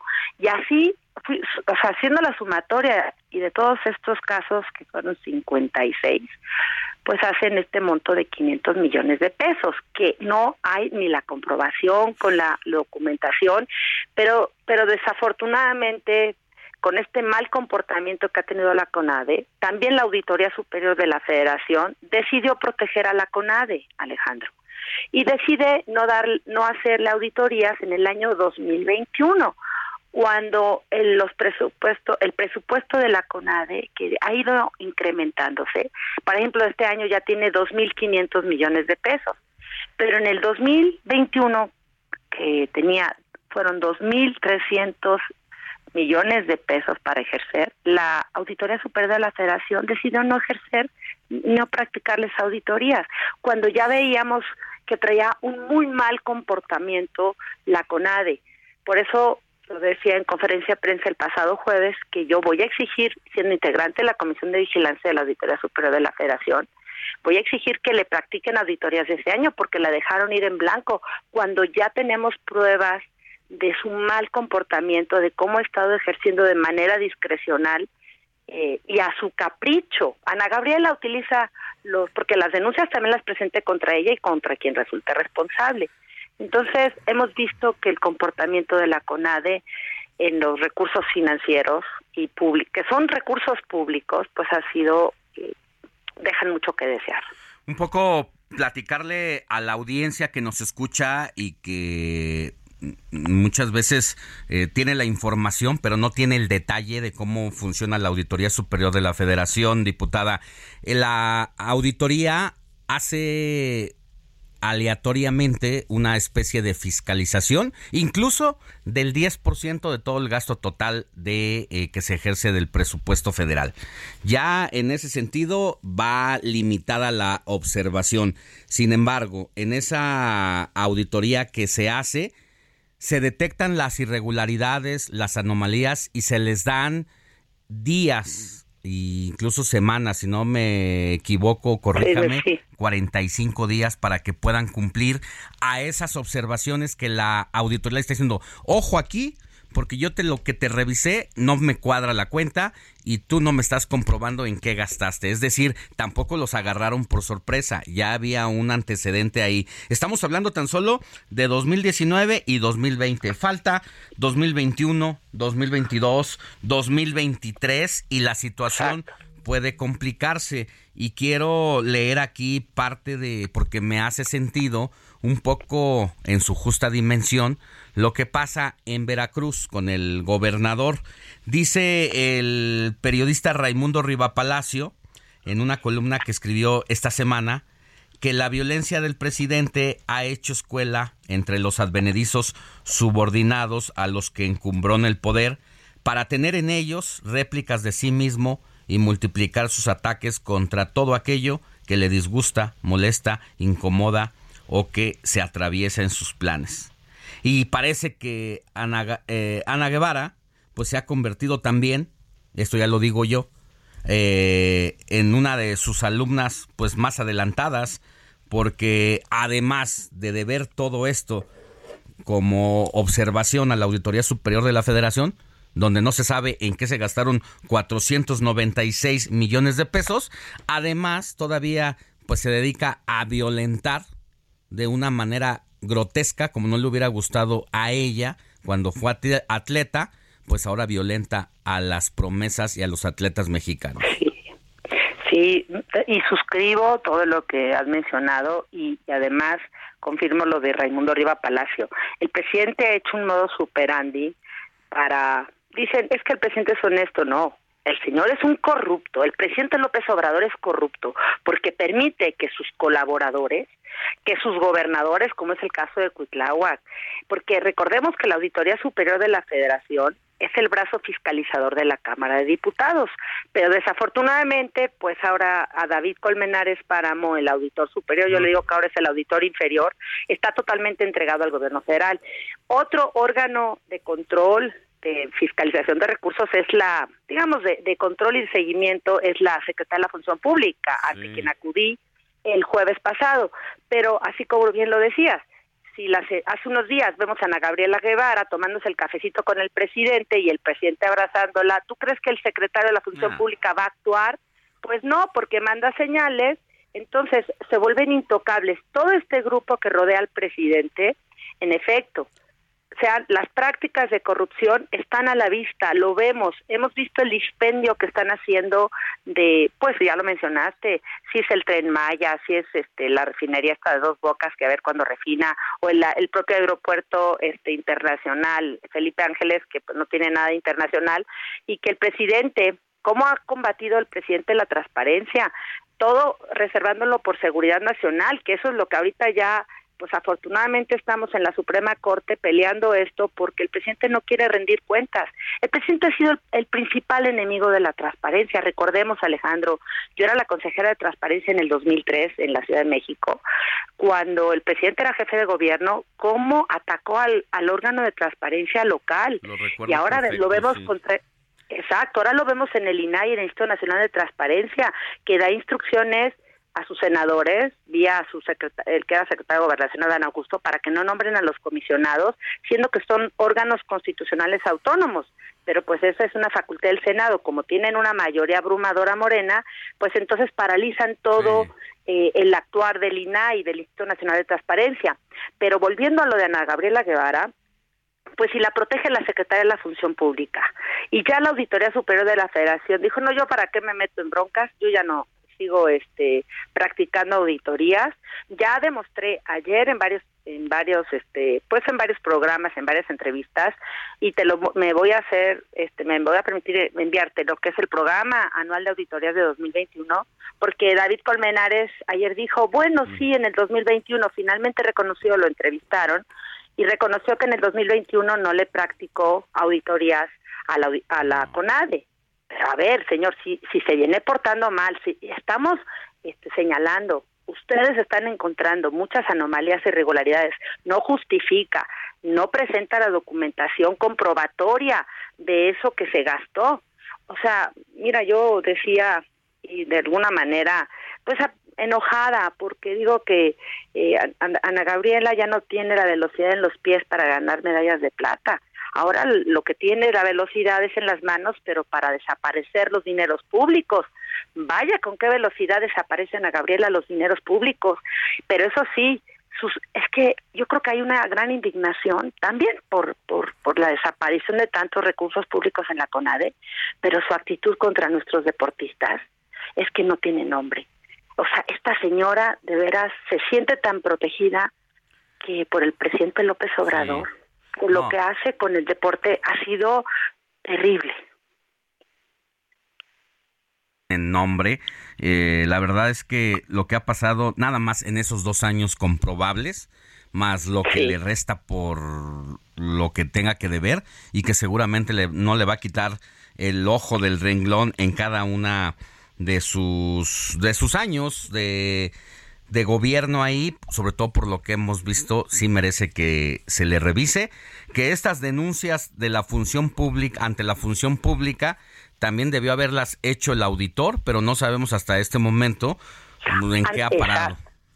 Ah, claro, porque yo lo que les digo es que la auditoría ahorita ya ya se volvió como, y perdón el anglicismo, pero muy light, muy eh, ligero la auditoría, porque ahora ya, después de lo que sucedió también que yo traigo ese caso entre las manos, el de Seguridad Alimentaria Mexicana, el de Segalmex, que ahí hay un quebranto de lo que hemos podido darnos cuenta de más de 15 mil millones de pesos que esta este organismo que creó el presidente López Obrador en enero de 2009, supuestamente con el objetivo de proveer a los más necesitados pues de los productos de la canasta básica, granos, maíz, frijol, leche, arroz. ¿Y qué ha pasado? Yo lo he documentado porque he, circulado los videos de los almacenes de Segalmex, las tiendas de Liconza y Liconza vacías, pagan pero no acreditan que recibieron la mercancía. ¿Dónde queda esa mercancía? Hemos encontrado costales de frijol y de arroz y los hemos ido a encontrar en Centroamérica. No encontramos las las pilas estas que fue documentado. en, en, Polonia, en el Carrefour de Polonia, de Varsovia, se encontraron las pilas de Segalmex allá.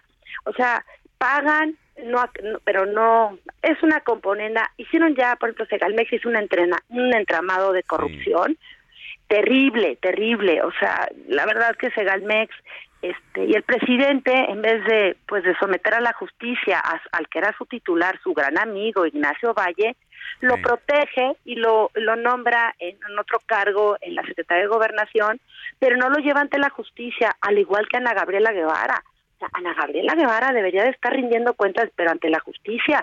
Pero la Auditoría Superior de la Federación ahora ya, ya no continúa. O sea, yo les digo que cacarea los huevos, pero luego no los cocina. ¿Por qué? Porque no presenta las denuncias ante la Fiscalía General de la República. Estos son para, para, son delitos que alcanzan, que son de carácter penal. Estas irregularidades y anomalías que tenemos en CONADE y en Segalmex y en tantas otras dependencias y entidades públicas que, dependen del presidente López Obrador. La corrupción ha sido su sello distintivo. Diputada María Elena Pérez Jaén Cermeño de Acción Nacional. Vamos a estar pendientes de este y todos los demás temas que sigue desde la Auditoría Superior de la Federación, o mejor dicho, desde la Comisión de Vigilancia, para hablar de estos asuntos, porque no todo es corcholatas. Que tenga muy buen día y le mando un abrazo. Gracias por los minutos para el informativo de fin de semana. No, muchísimas gracias y muy buen fin de semana y siempre estoy a su disposición para pues, tratar estos temas que son muy importantes para la vida pública de México. Así es, cuídese. De último minuto, informativo fin de semana. Oiga, Rusia está viviendo una crisis. El jefe de la organización mercenaria Wagner se ha rebelado contra el régimen ruso de Vladimir Putin. Esto tras meses enfrentado con su cúpula militar. Y a última hora ha cruzado la frontera de Ucrania hacia el interior de Rusia y sin resistencia, pues ya se ha hecho de algunas ciudades. Vámonos hasta el otro lado del mundo con nuestra compañera corresponsal Patricia Alvarado que sigue a detalle esa y toda la información de lo que pasa en Europa. Querida Patti, muy buenos días acá, buenas tardes allá en Europa. Efectivamente, querido Alex, me da mucho gusto saludarte a ti y a toda nuestra audiencia. Aquí son las 16 horas y 48 minutos y, no nos imaginamos cuando ayer a la medianoche Yevgeny Prigozhin, que es el líder del grupo paramilitar de mercenarios Wagner, iba a cumplir con su amenaza a la medianoche. En Telegram afirmó que avanzaba contra Moscú. Y, está avanzando. Es, mira, algunos medios hablan de que está ya a 400 kilómetros. Yo estoy con varios medios digitales, con televisiones europeas, estoy entre Euronews, BBC, también la CNN, pero está también la televisión alemana, la, por supuesto, la televisión española, la televisión francesa. Entonces, a ver, vamos, vamos, vamos a, dar un poco por, por qué ha pasado esto. Eh, el, líder de, Wagner eh, ayer acusó al ejército ruso de haber bombardeado a uno de sus campamentos que se encuentra entre la frontera en Ucrania y Rusia, en lo que sería el sur de Rusia. Entonces, eh, Moscú lo ignoró, no pidió perdón, no hizo caso y reclamó que um, eh, exigió responsabilidades al ministro de la Defensa. Y entonces eh, el presidente Vladimir Putin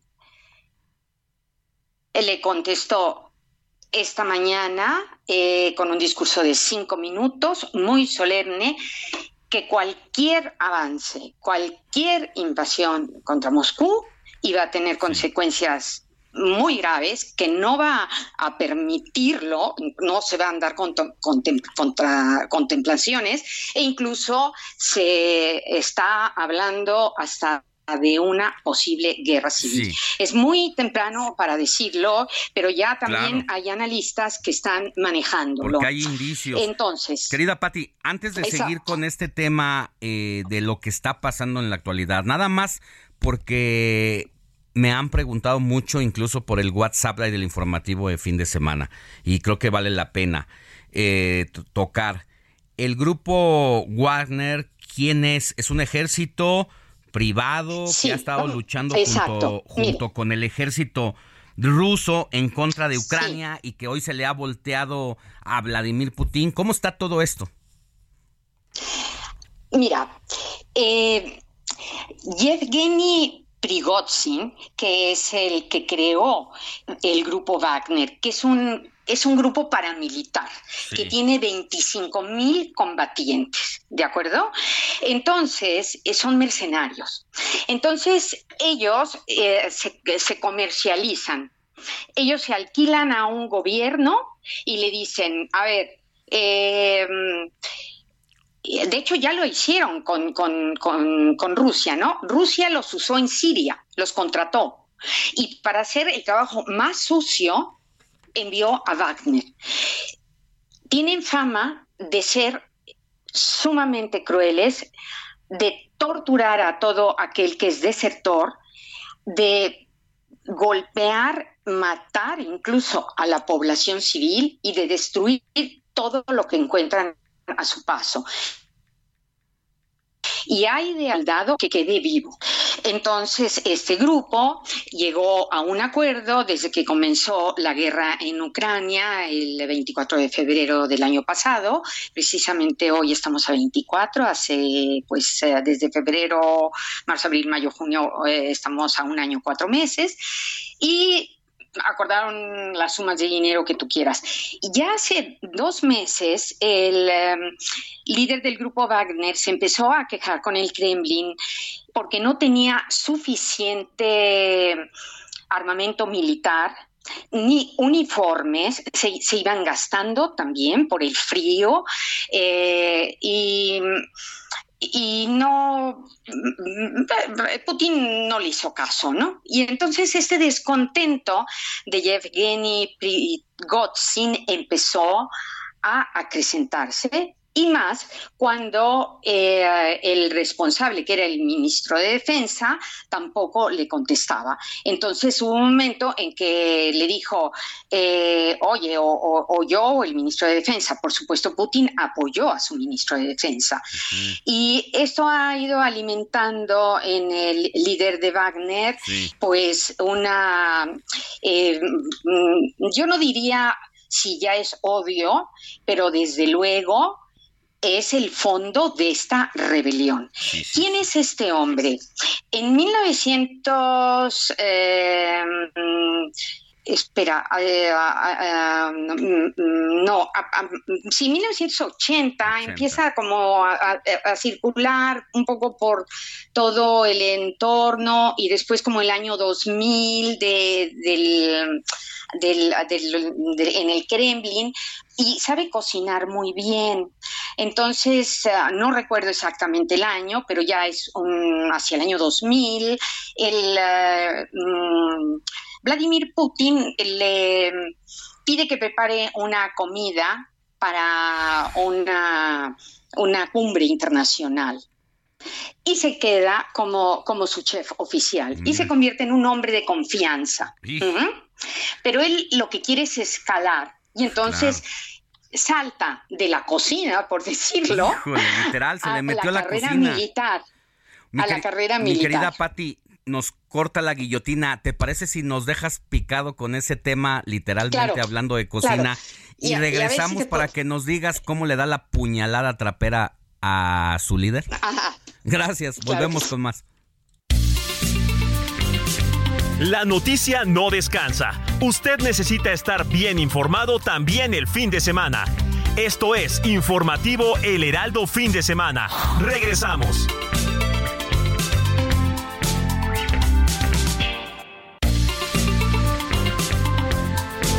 Siga en sintonía con la noticia. Alejandro Sánchez y el informativo Heraldo Fin de Semana. Continuamos.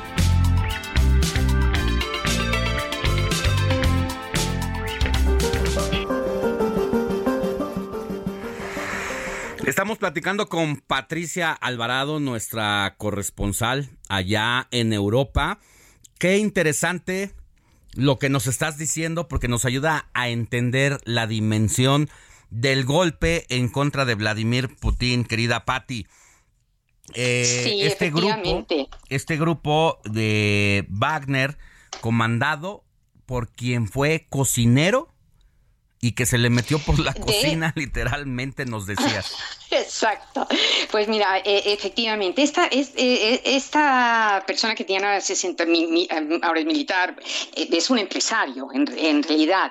Eh, tiene 61 años actualmente. Eh, comenzó con un carrito de hot dogs ¿eh? y de ahí construyó un restaurante eh, flotante en San Petersburgo que se llamó New Island, Nueva Isla, y no andábamos muy desencaminados cuando hablamos de que hacia el año 2000, hablamos ahora exactamente fue en el 2001, cuando eh, Putin eh, invita a um, una élite de jefes de Estado afines a su, bueno, a su entorno, a cenar y entonces pues todos quedan fascinados y desde entonces este lujoso restaurante se convierte pues en un lugar eh, elegido para las eh, para agasajar a, las amistades de Vladimir Putin, ¿no?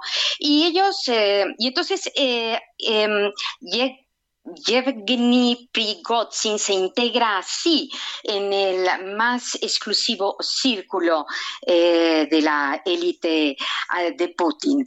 Y, conforme pasan los años, estamos hablando de principios pues del, bueno, del 2000, 2000, 2001, por ahí, él está interesado en eh, escalar esta trepidante eh, carrera dentro del Kremlin, pero para llegar alto tú tienes que llegar a la cúpula militar. Ahí no hay, no hay de Si otra. no, no hay, no hay acceso. Entonces crea este grupo paramilitar con 25 mil uh, combatientes, son rusos, eh, eh, pero que son como mm, paralelos, ¿no? Y son mercenarios además, que esa es una característica que no hay que olvidar. Y entonces eh, le propone a a Putin, por decirlo de esta manera, hacer el, el trabajo sucio. Claro. Y se lo hace, de hecho, en países como Libia y como Siria. Él eh, defiende todos los intereses rusos en, en, cualquier lugar del mundo. A toda costa. Y bueno, Exactamente, y como señalábamos antes, pues se caracteriza por su crueldad. ¿Qué ha sucedido? Ya lo dijimos, ¿no? Eh, pero por si no nos escuchaban a algunos oyentes, eh, el, líder de Wagner se encuentra muy molesto porque él habla de haber perdido 2.000 combatientes. Cuentan también que es un mentiroso compulsivo, no lo sabemos, pero que cayeron misiles rusos ahí entre la frontera de Ucrania y Rusia y que le mataron combatientes y entonces eso lo ha puesto furioso. Y eso fue en la mañana del viernes y entonces en la medianoche del viernes al sábado, es, es decir, sí, nuestra medianoche, estoy hablando tiempo europeo, uh -huh. eh, ya es cuando lanza este desafío de invadir Moscú. Entonces ya esta mañana eh, Putin se pone muy serio, mmm, lanza un mensaje de cinco minutos a la nación, eh, donde de ninguna manera lo va a permitir y además eh, um, lo, lo, procesan ya eh, por rebelión, traidor y porque el Putin mismo dice que le ha dado una puñalada, porque sí. eran muy amigos. A ver, ha, ha pues creado este... Llevamos ha creado este grupo de soldados mercenarios, incluso yendo a las cárceles a reclutar expresidiarios, especialmente para fortalecerse. Exactamente. Y, y desde hace tiempo, pues ha mantenido una disputa con otros jefes militares rusos que venían comandando la guerra, que ahora pues ya se transformó prácticamente en una revuelta. Ahora, más allá... Él se quiere erigir como el líder, ¿eh? Claro. Él, él quería el puesto del ministro de Defensa. Sí, por ahí va el tema. Y quién sabe, sí. más allá, si alguien le esté hablando al oído de algunas otras naciones o qué esté pasando, que eso solamente lo deberá sí. saber él. Eso, pero eh, mira, aquí estoy viendo también en varios uh, digitales. Mira, no es la primera vez que Prigozhin cuestiona el papel de los mandos militares rusos en la guerra de Ucrania, una osadía que demuestra el poder que ostenta. En los últimos meses sus críticas han sido constantes, cada vez más abiertas, hasta el punto de que las tensiones con el grupo Wagner y el Ministerio de Defensa ruso se han convertido en un secreto a voces. Pero a ver, la cuestión seria es que ya empieza a tener seguidores. Ha tomado Rostov, que es una ciudad importante que está a 400 kilómetros de Moscú.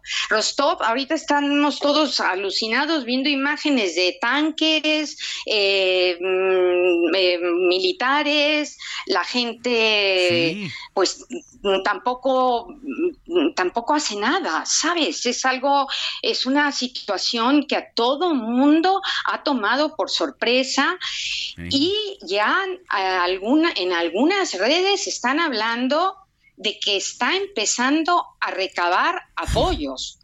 Entonces, esto es lo que sí puede agravar la situación porque este enfrentamiento podría crecer y si él realmente logra, logra recaudar eh, seguidores pues, más eh, gente y seguidores. Y si tuviera en Moscú, si hubiera seguidores de él, si lograra entrar a Moscú, pues ya veríamos qué sucede. Ahora, Moscú está blindado. Yo por todo lo que he leído, por supuesto, los edificios gubernamentales, eh, los aeropuertos, eh, las telecomunicaciones, em, la televisión, por supuesto, todos los puntos estratégicos están totalmente blindados. Hay muchos francotiradores, hay, hay tanques alrededor, están poniendo, hay barricadas alrededor de la ciudad, mm. eh, hay, hay una, una enorme seguridad, se está construyendo una barrera que, todavía eh, que, que, sigue creciendo todavía cada vez más grande para que mm, en el caso de que llegara tuviera dificultad. También para Putin es una osadía que con 25 mil combatientes se enfrente al poderosísimo ejército ruso. También hablemos, eh, eh, claro. Somos machos, pero no somos muchos, dirán acá. oye, oye Imagínate. definitivamente esta mañana de Hora México cambió toda la situación con lo que nos fuimos a la cama ayer en la noche. Y este es un momento decisivo, Patti, en la guerra de Rusia en Ucrania, pero sobre todo, pues en el desafío al poder de Vladimir Putin con sus mismos elementos, a quienes les dio galletas, los convirtió en monstruos y hoy le quieren volar la cabeza. Efectivamente, lo has resumido muy bien y esto es como para poner un titular, Alex. Y, y vamos a ver qué pasa. Y Kiev está muy calladito, ¿eh? vamos a ver qué, sucede también con la guerra de Kiev, porque esto también, según algunos analistas, puede... Eh, aquí los eh, líderes europeos hablan de que puede debilitar debilitar a, Putin ¿eh? en, en, la guerra, porque claro, ya, eh, ya no tiene un frente, que, son, que era Ucrania, ahora ya tiene dos. Sí. Y, el, segundo puede eh, ya, pues, no es y vamos a ver cómo reacciona puedan vencer pero esto es un problema ¿eh? exacto y a ver cómo reacciona la comunidad internacional eh, también, aquí en hoy es sábado, la Unión Europea tenía una reunión el lunes en, Bruselas. No sabemos si la va a adelantar para mañana o la dejan o según cómo vayan los acontecimientos, pero seguramente va a ser un eh, monólogo sobre qué medidas tomar, qué está sucediendo.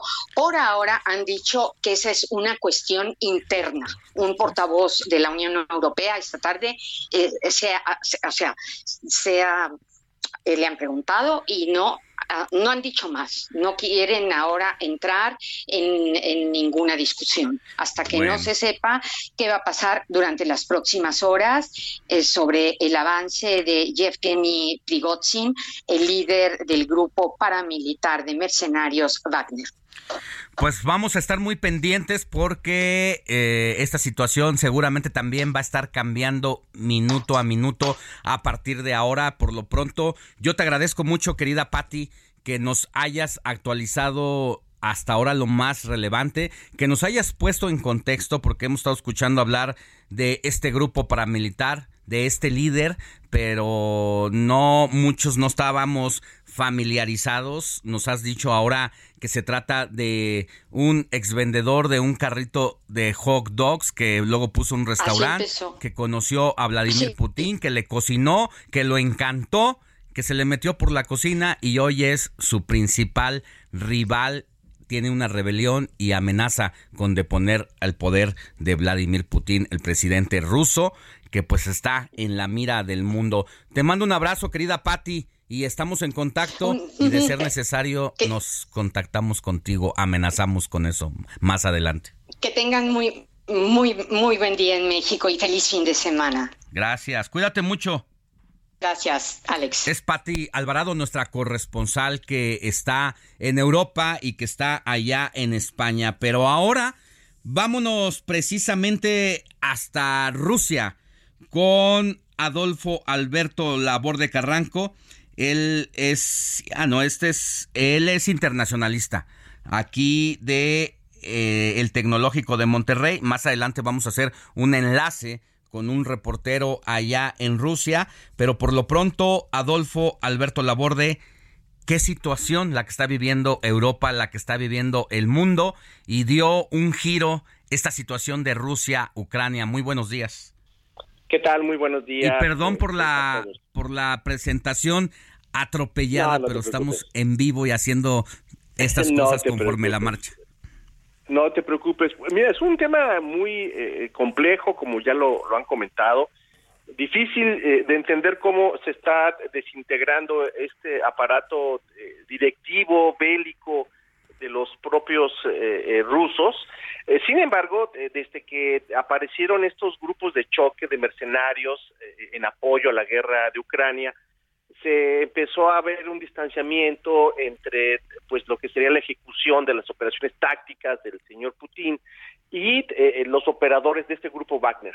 Eh, en un momento funcionaron, pero llegó llegó una situación de anarquía, de, de, una falta de dirección, eh, se quejaban de falta de suministro, de, una falta de liderazgo, y lo hemos visto a lo largo de esto de este año y tantos meses de la guerra que eh, pues las capacidades militares eh, de, Putin y de sus generales pues, eh, pues desafían pues una intervención de, otras características. Y por eso estamos viendo esta anarquía si se le puede llamar así que hoy en día pues ha puesto en jaque no solamente pues la guerra en Ucrania sino lo que puede significar esto en términos de un vacío de poder recordando que, que, en Rusia eh, es un país que tiene un potencial eh, eh, armamentístico de armas no convencionales. Ahí está el problema y que esto se, signifique también pues un desafío para la gobernabilidad regional y, y, que no se vaya a convertir en una guerra civil.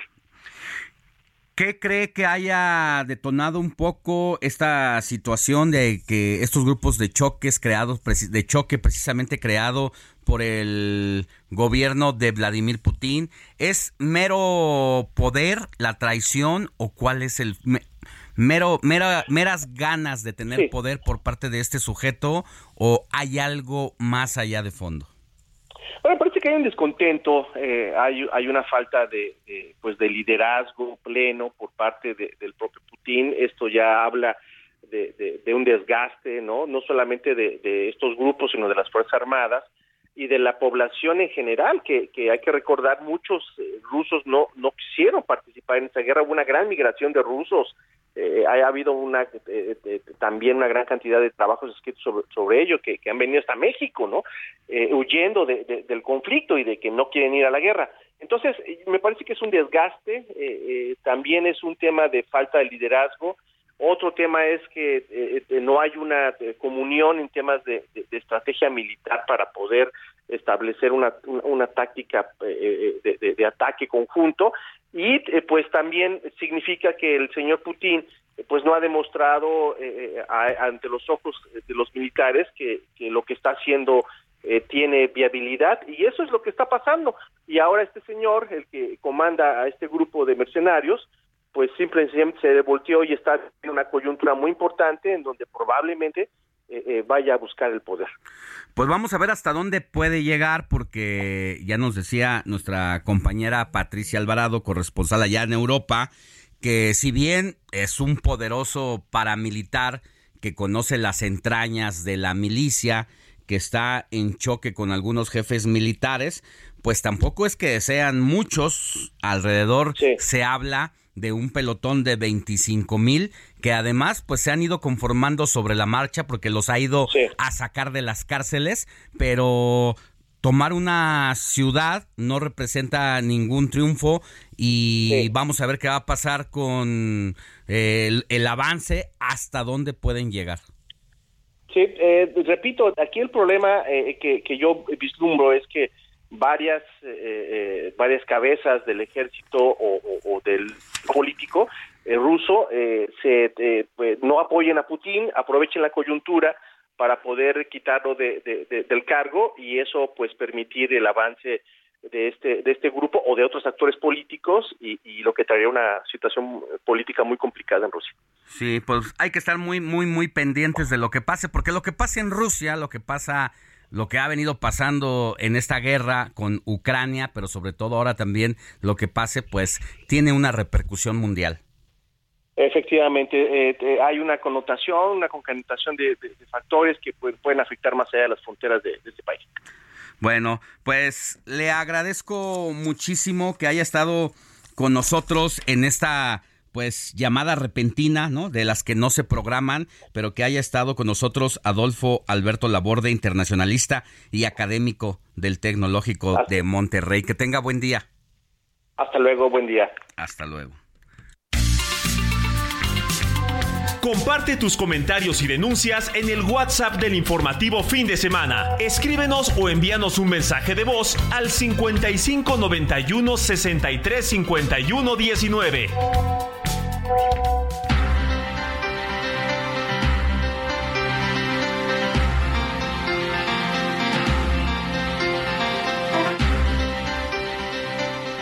9 de la mañana con 18 minutos, hora del centro del país. Seguimos con más información. Mire, eh, en los próximos días, el 30 de junio, se va a concluir una gestión en el Instituto Nacional de Enfermedades Respiratorias, el INER. Es que su director, el doctor Jorge Salas Hernández, pues dejará después de 10 años de mantenerse al frente del instituto esas actividades en la dirección.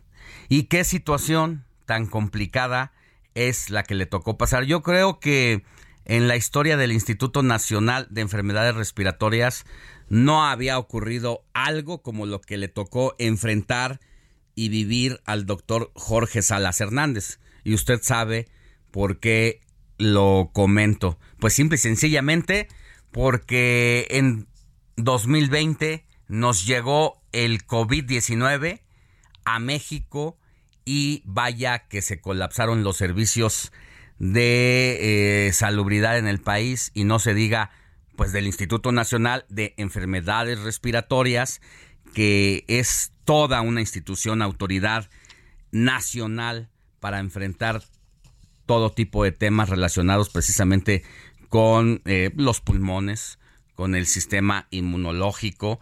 Y por eso agradecemos que esté con nosotros en la línea telefónica al doctor Jorge Salas Hernández, pues para que nos cuente un poquito sobre lo que ha pasado con esta, esta situación de los últimos 10 años al frente del Instituto Nacional de Migración, el Instituto Nacional de Enfermedades Respiratorias. Así que tenemos un poquito de problemas en la línea telefónica para contactarlo, pero vamos a regresar con él en unos minutos. Mientras tanto, vamos a leer eh, aquí mensajitos de que nos escriben al 55 91 63 51 19. Buenos días, Alex, Moni y a todos los que apoyan al informativo, pues a mantenerse bien hidratados para evitar que el sol no nos mantenga bajo las cuerdas y no nos noquee. Saludos, es Antonio de Harvard y también comenta que el reportaje en desarrollo de Rusia está muy bueno como para hacerlo película.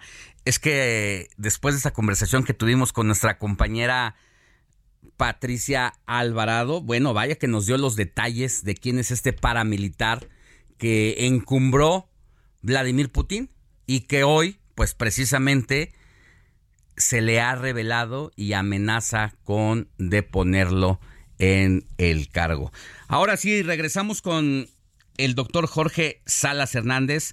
Querido doctor, director del Instituto Nacional de Enfermedades Respiratorias, ya habíamos dado todo un preámbulo para presentarle aquí que después de 10 años deja usted el instituto el próximo 30 de junio, pero vaya que le tocó vivir una situación complicadísima.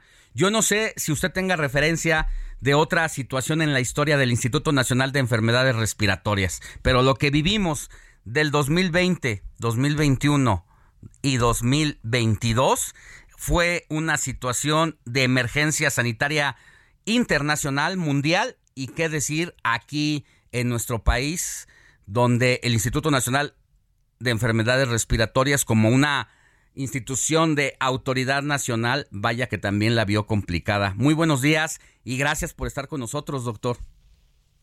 Buenos días, Alejandro. Al contrario, yo agradecido por la invitación a conversar unos minutos. A ver, que ya se nos va. Bueno, sí, ya, ya, es, eh, ya, ya toca eh, este hacer otras eh, cosas de, de trabajo. me voy porque por ley de los institutos nacionales de salud los periodos de dirección son de cinco años, con la posibilidad de un segundo periodo, que es el, es el tiempo que yo estoy cumpliendo, por eso son diez años, dos periodos de gestión, y, y hasta ahí. ¿Cómo se siente a unos días de bajar la cortina?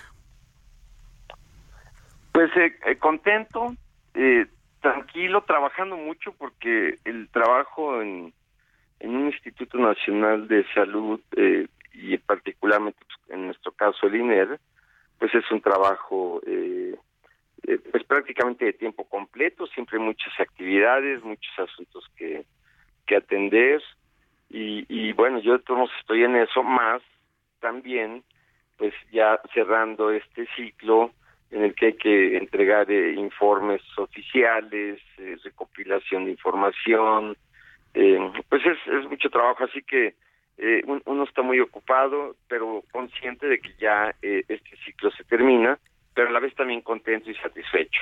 Doctor, los últimos tres años, yo no sé, pero supongo que han sido los más desafiantes de su carrera, por obvias razones, por el tema del COVID-19 que se declara emergencia sanitaria mundial en marzo y apenas en este mes pasado, en mayo, pues se hace la, el fin de la declaratoria de la emergencia sanitaria. ¿Le parece si sobre ese tema eh, podemos regresar al volver de un breve corte? Sí, claro, con mucho gusto. Gracias, doctor. Estamos con el doctor Jorge Salas Hernández, director del Instituto Nacional de Enfermedades Respiratorias. Volvemos con más. La noticia no descansa. Usted necesita estar bien informado también el fin de semana. Esto es Informativo El Heraldo Fin de Semana. Regresamos.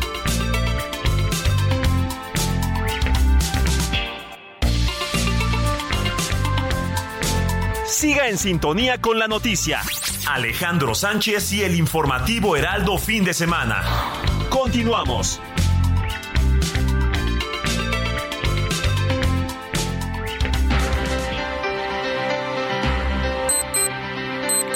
9 de la mañana con 30 minutos, hora del centro del país. Estamos de regreso en el informativo de fin de semana y nos quedamos en una conversación con el doctor Jorge Salas Hernández, director del Instituto Nacional de Enfermedades Respiratorias, que luego de dos periodos al frente de esta noble institución, pues termina actividades y se despide el próximo 30 de junio no quisimos dejar de llamarle para platicar, que nos cuente sus impresiones, el reconocimiento ante todo, querido doctor, por todo lo que ha hecho ahí en el instituto.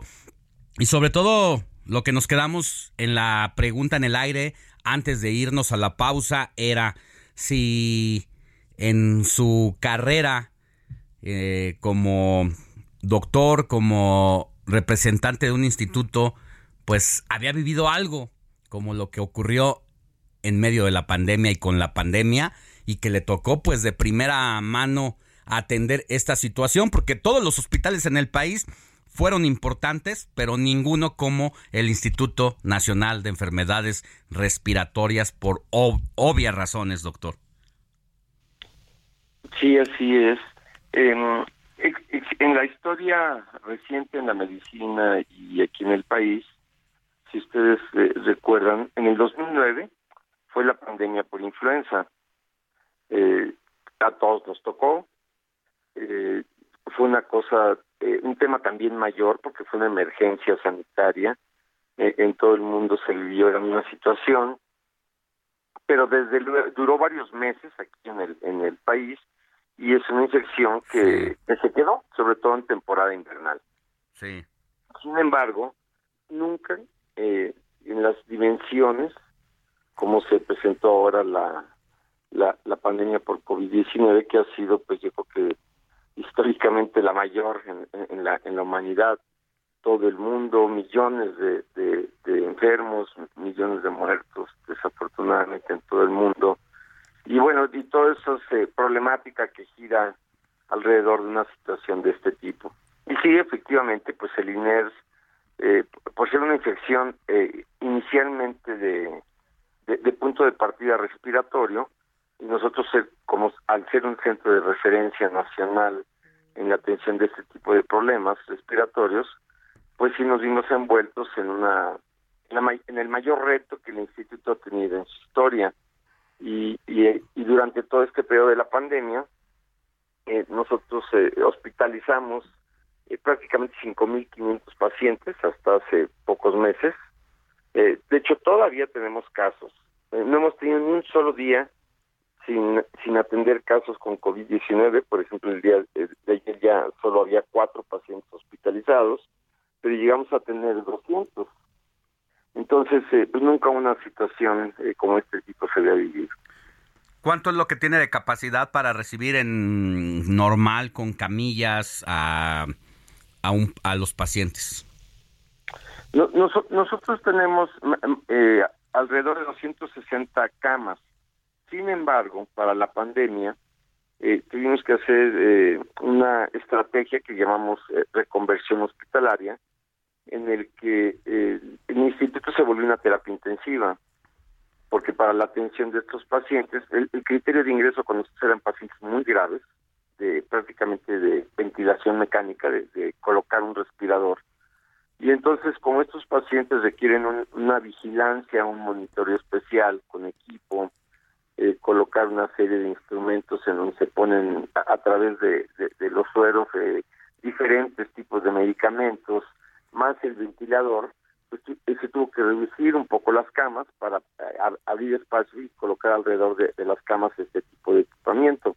Entonces nosotros para la pandemia pusimos a disposición 200 camas, pero todas equipadas como de terapia intensiva. Sí. ¿Cuántos fallecimientos reportó su institución en esta emergencia sanitaria de COVID-19?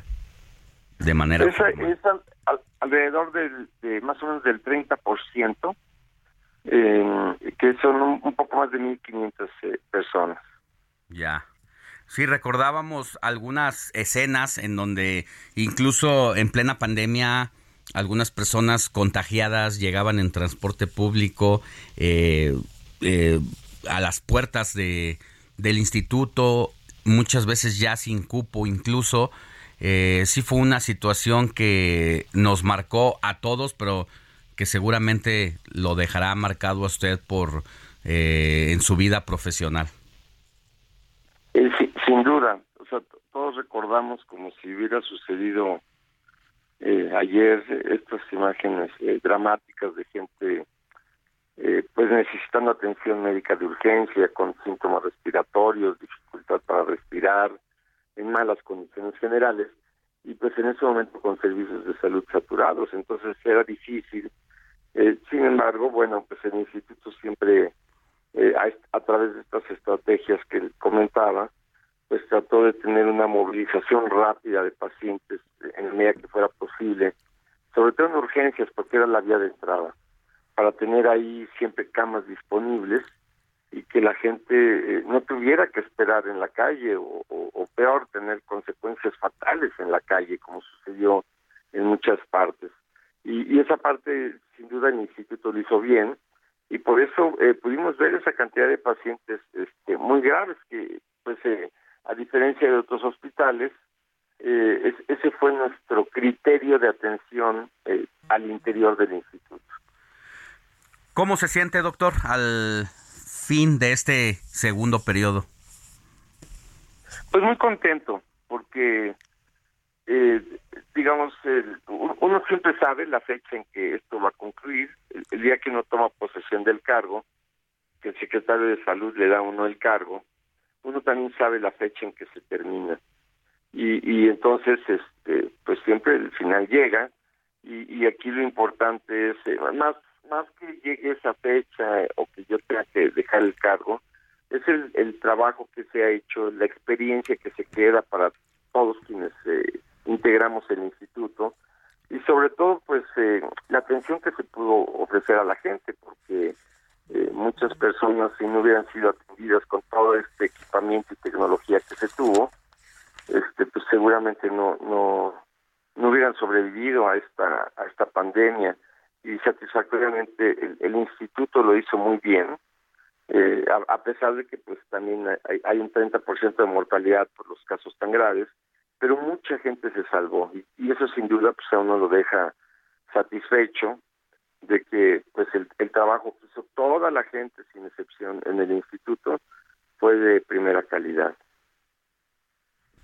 ¿A dónde se nos va, doctor? ¿Ya sabe?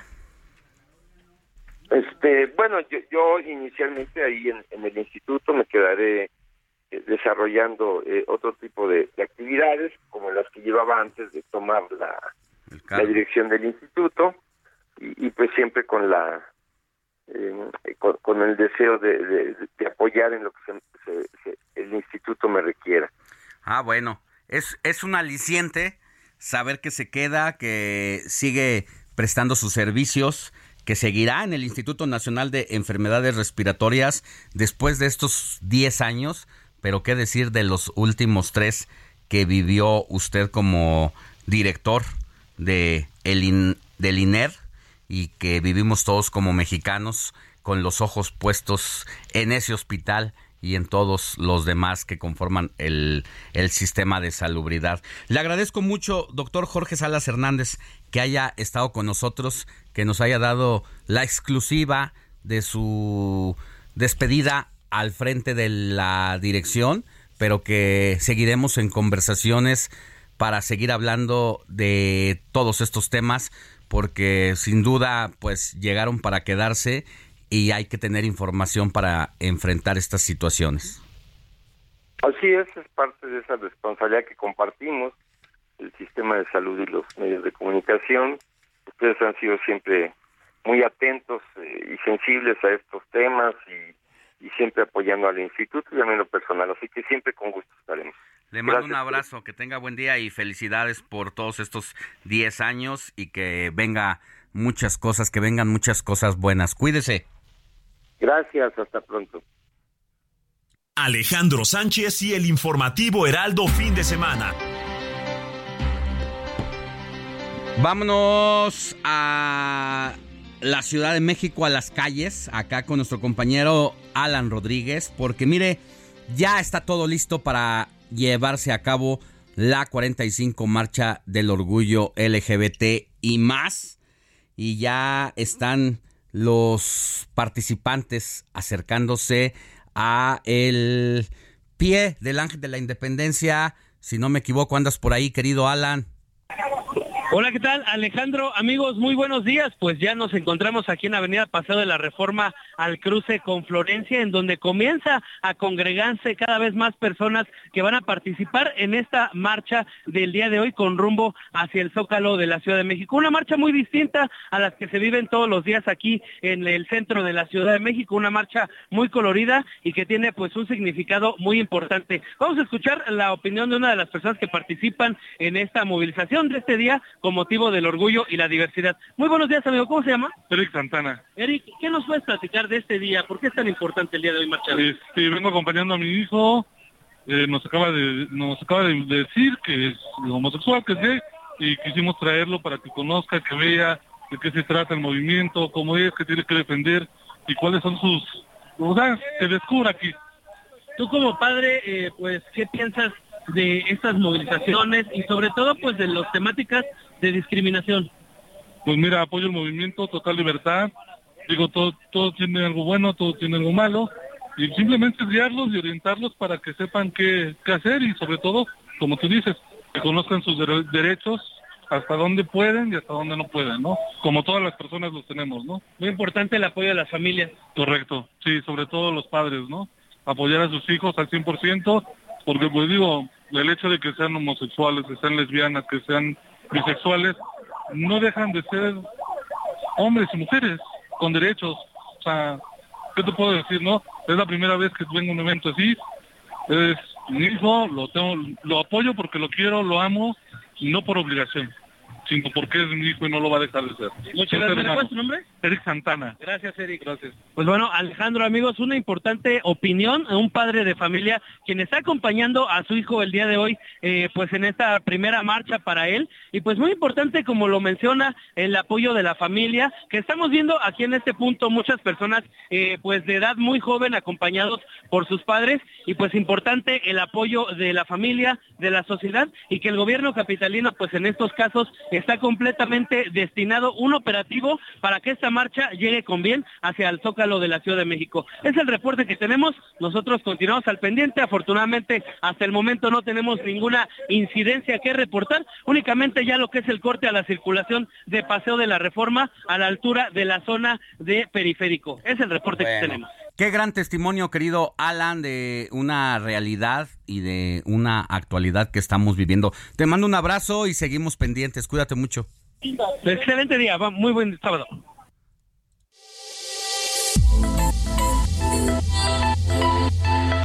Negocios inmobiliarios con Luis Ramírez.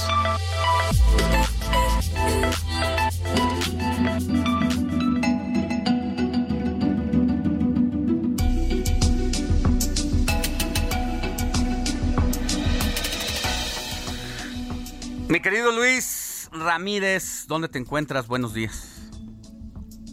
Querido Alex, me da muchísimo gusto saludarte en esta ocasión desde España, pero para hablarte de México, porque fíjate que eh, pues las propiedades turísticas están muy, muy en boga eh, y déjame decirte que nuestro país se ha convertido en un destino turístico privilegiado. Siempre se habló desde eh, hace varias décadas, se hablaba justamente de España, de Francia, eh, Italia, los países que lideraban esta, eh, pues estos, eh, estas visitas, estos destinos turísticos, atraían millones de turistas y México desde el 2013 se potenció o se consolidó como eh, un país que, lideraba, estaba en el top 10 del turismo mundial, pero en los últimos años, querido Alex, hemos tenido, hemos estado en los primeros tres o cuatro lugares, 2000, y incluso durante la pandemia 2021, 2022, estuvimos en el top 3 y eh, sin duda este año eh, se, rom- se romperán también récords porque 2023 es el año en el que las personas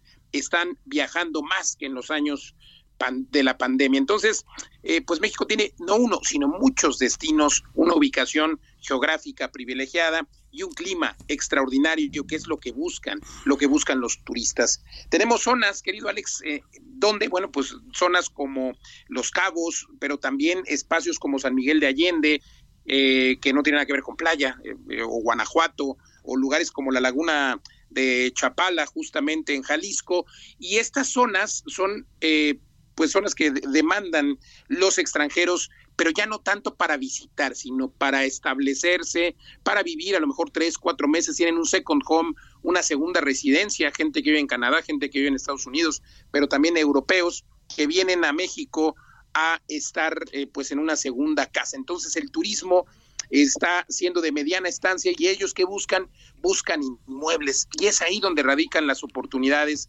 de negocios inmobiliarios en todos estos destinos. Podría eh, citarte por lo menos 30 destinos en todo el país, pero claro que hay algunos como eh, privilegiados como la Riviera Maya, toda esta zona de Cancún, eh, hasta, y claro, pasando por Playa del Carmen, Puerto Morelos, Tulum, Bacalar, y, claro, podemos seguir hasta Chiapas, Tabasco, en fin, pero principalmente el estado de Quintana Roo tiene y recibe a millones de turistas cada año. El aeropuerto de Cancún recibe más extranjeros que el aeropuerto de la Ciudad de México. Y mi querido Alex, comentarte que ya está también el aeropuerto de, de Tulum, el aeropuerto internacional de Tulum, está por inaugurarse, ya lo ha dicho así el gobierno de la República, el presidente, pero también si lo observamos en las eh, pues en, en, los avances de obra que tenemos, ya se refiere apenas la semana pasada más del 50%. Así es de que ahí es donde hay que invertir, querido Alex, y justo en mi empresa, en Vive de las Rentas, tenemos muchas opciones de inversión. A quien quiera ahora puede entrar o escribirme a mis redes sociales. Me encuentran en Facebook, en Twitter, en Instagram como Luis Ramírez Mundo Inmobiliario. Les voy a mandar un ebook, un ebook con estos lugares extraordinarios para invertir y que además puedes tener altas rentabilidades, pero también, querido Alex, de vez en cuando, ¿por qué no? Visitar? ¿Cuál es tu favorito? Pues aquí en México o en el mundo. Sí, sí. No, en México, en México, en estos lugares increíbles con alta rentabilidad. Pues yo creo que ya Tulum para allá, ¿no? Es, debe ser la onda por ahí. Totalmente, y fíjate que Tulum justo todavía está, yo le llamo el Tulum Moment, diste en el clavo, querido Alex, porque eh, eh, Tulum va a tener un golpe. Es que escucho Vive de tus rentas todos los sábados a las 4 de la tarde. Ah, eso es muy bueno. Por eso traigo el pulso. enterado. Exacto, bueno, pues invitar a tu audiencia a eso, a que escuchen mi programa hoy aquí a las 4 de la tarde por El Heraldo Radio, los jueves 10 de la noche. Y quien quiera más información, por favor, mándeme un mensaje a las redes sociales. Yo le mando un ebook con estos cinco lugares, incluido Tulum, porque vale la pena invertir y dejar que el inmueble se pague solo. Me encuentran en Facebook, en Twitter, en Instagram como Luis Ramírez, Mundo inmobiliario y por supuesto escúchenos hoy aquí a través de la frecuencia de El Heraldo Radio. Mi querido Alex, te mando un abrazo desde España. Otro abrazo, pásala bien y buen viaje, querido Luis. Nos escuchamos la próxima. Gracias, igualmente un abrazo. Deportes con Luis Enrique Alfonso.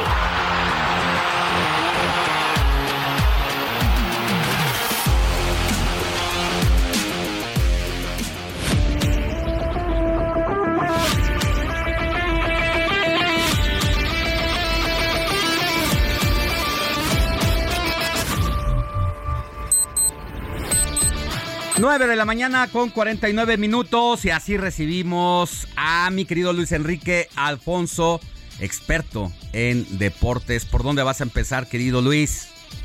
¿Cómo estás, eh, mi querido Alex? Muy buen día y calurosos. ¿No que se ve acabado ya la ola de calor? Es una cosa que nos estamos derritiendo auténticamente. Ah, pero sí bajó un poquito. Ayer, ayer en la noche sí bajó, a diferencia de los otros días. Pero ya empezamos. Mira, ahorita estamos a 23 grados. Aquí el termómetro de la cabina nos marca así. La verdad es que hace ocho días andábamos en 28, 30 grados a esta hora. Sí, bajó un poquito, pero tampoco tanto, ¿no? Aunque a mí, te soy honesto, me gusta este clima. No tengo nada que decir al respecto. Entiendo que dependiendo de la ocupación de cada quien es también como lo va resintiendo. No es lo mismo que estés chambeando en un lugar cerrado a la 23 grados aquí dentro de cabina, 18 grados allá afuerita. Pero nada se compara, ¿eh? eso sí. Pero cuéntanos, ¿por dónde vas a empezar? Oye, antes de arrancar con el tema de selección mexicana y entender un poquito cuál es la prioridad realmente del partido este fin de semana ante Honduras. Yo ya estoy un poco consternado que la FIFA no haga nada, eh, Alex, con la cuestión de Arabia Saudita y la liga. Están reventando el mercado, están contratando jugadores este fin de semana a propósito de que es el mercado de, fichajes. de Karim Benzema era, era, era incluso lo más rimbombante, pero se están llevando jugadores que ni siquiera son tan veteranos. Aquí el asunto es uno, el recurso, que sabemos que es uno de los países gaseros y petroleros, hay una empresa que se llama Aramco y que tiene una gran influencia y presencia en el mundo, pero me parece que están haciendo un enorme mal al fútbol porque se está yendo para allá. Incluso habla que el Chucky Lozano podría ir al fútbol de Arabia Saudita. Entonces, yo nada más lo dejo ahí en acotación, no me quiero extender tanto, pero si quieres la próxima semana, porque seguramente van a haber noticias, le metemos un poco más de carnita para analizar el fenómeno de inflación que va a tener esto, estas cifras millonarias que están pagando. Messi se escapó, pero porque Messi es el gran activo de la MLS Messi se va a meter, yo creo que hasta más de lo que le daban en Arabia Saudita, de los 400 millones de dólares de contrato, por todo lo que eh, Apple, eh, Apple TV le está dando, por Adidas, por las acciones que incluso va a ser partícipe del Inter de Miami junto a David Beckham y otros otros eh, empresarios, o sea, la cosa va más diferente en el modelo de negocio, pero la situación me parece que va va va a, hacer implosión por lo que significa Arabia Saudita en un mercado totalmente ajeno para ellos, ¿no? Ahora que está de moda la implosión, dices, aprovecho el término. No, cállate los ojos. No, no, no, sí. Pero, No, no. pero Oye, bueno, ¿realmente selección. nos perjudica que se los lleven Sí. a los mexicanos? ¿Realmente nos perjudica o ya que se Mira, los el lleven? Chu- yo creo que el Chucky Lozano, yo creo que el Chucky sí, en el sentido de que no va a perder eh, nivel futbolístico que lo agarras en Europa.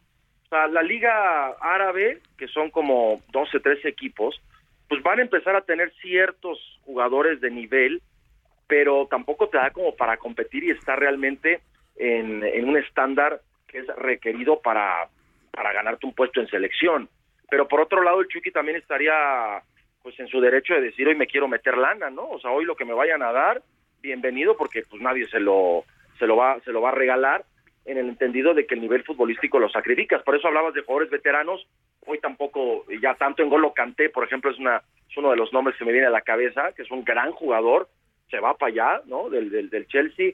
Había- hablaba de portugueses que están todavía por ejemplo en plenitud, pero en fin, ya hablaremos de este, este, este negocio que va, a, me parece, a causar estragos en el mercado internacional. Oye, Alex, Dígamelo. eh, arranca la Copa, arranca la Copa Oro hoy, Estados Unidos, Jamaica. Ajá. Eh, mañana es el México, eh, Honduras, pero incluso eh, en este, en esta cuestión del nuevo comisionado, Juan Carlos Rodríguez, que viene con toda la cabeza de, de tratar de darle un- otra, otra apertura a los medios, a la afición, se le está cabriendo la, la gallina de los huevos de oro, ¿no? Con los paisanos después del terrible, del, del ridículo que hicieron en Nations League, ya ves que ahora abren hasta, hasta ponen a- al técnico y abren Pues los sí. entrenamientos y las interacciones.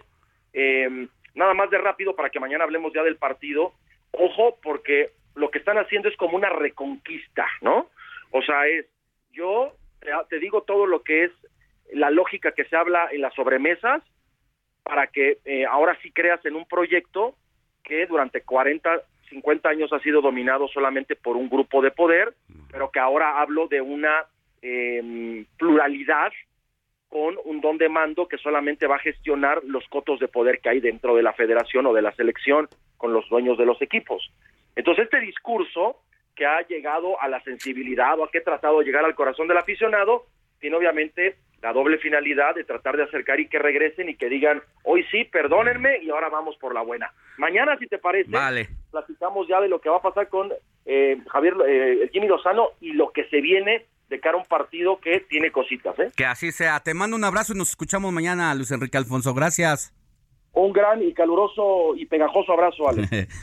Nosotros ya llegamos al fin, nada más por hoy, de esta edición de domingo del informativo de fin de semana. Nos escuchamos mañana porque la noticia no descansa de 7 a 10 de la mañana. Éxito.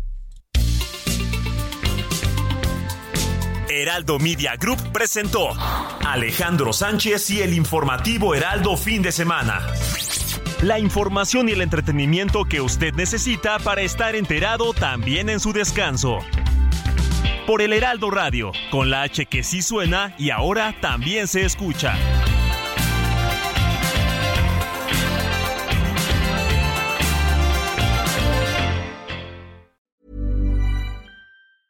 Planning for your next trip? Elevate your travel style with Quince. Quince has all the jet setting essentials you'll want for your next getaway, like European linen, premium luggage options, buttery soft Italian leather bags, and so much more. And is all priced at 50 to 80% less than similar brands. Plus, Quince only works with factories that use safe and ethical manufacturing practices.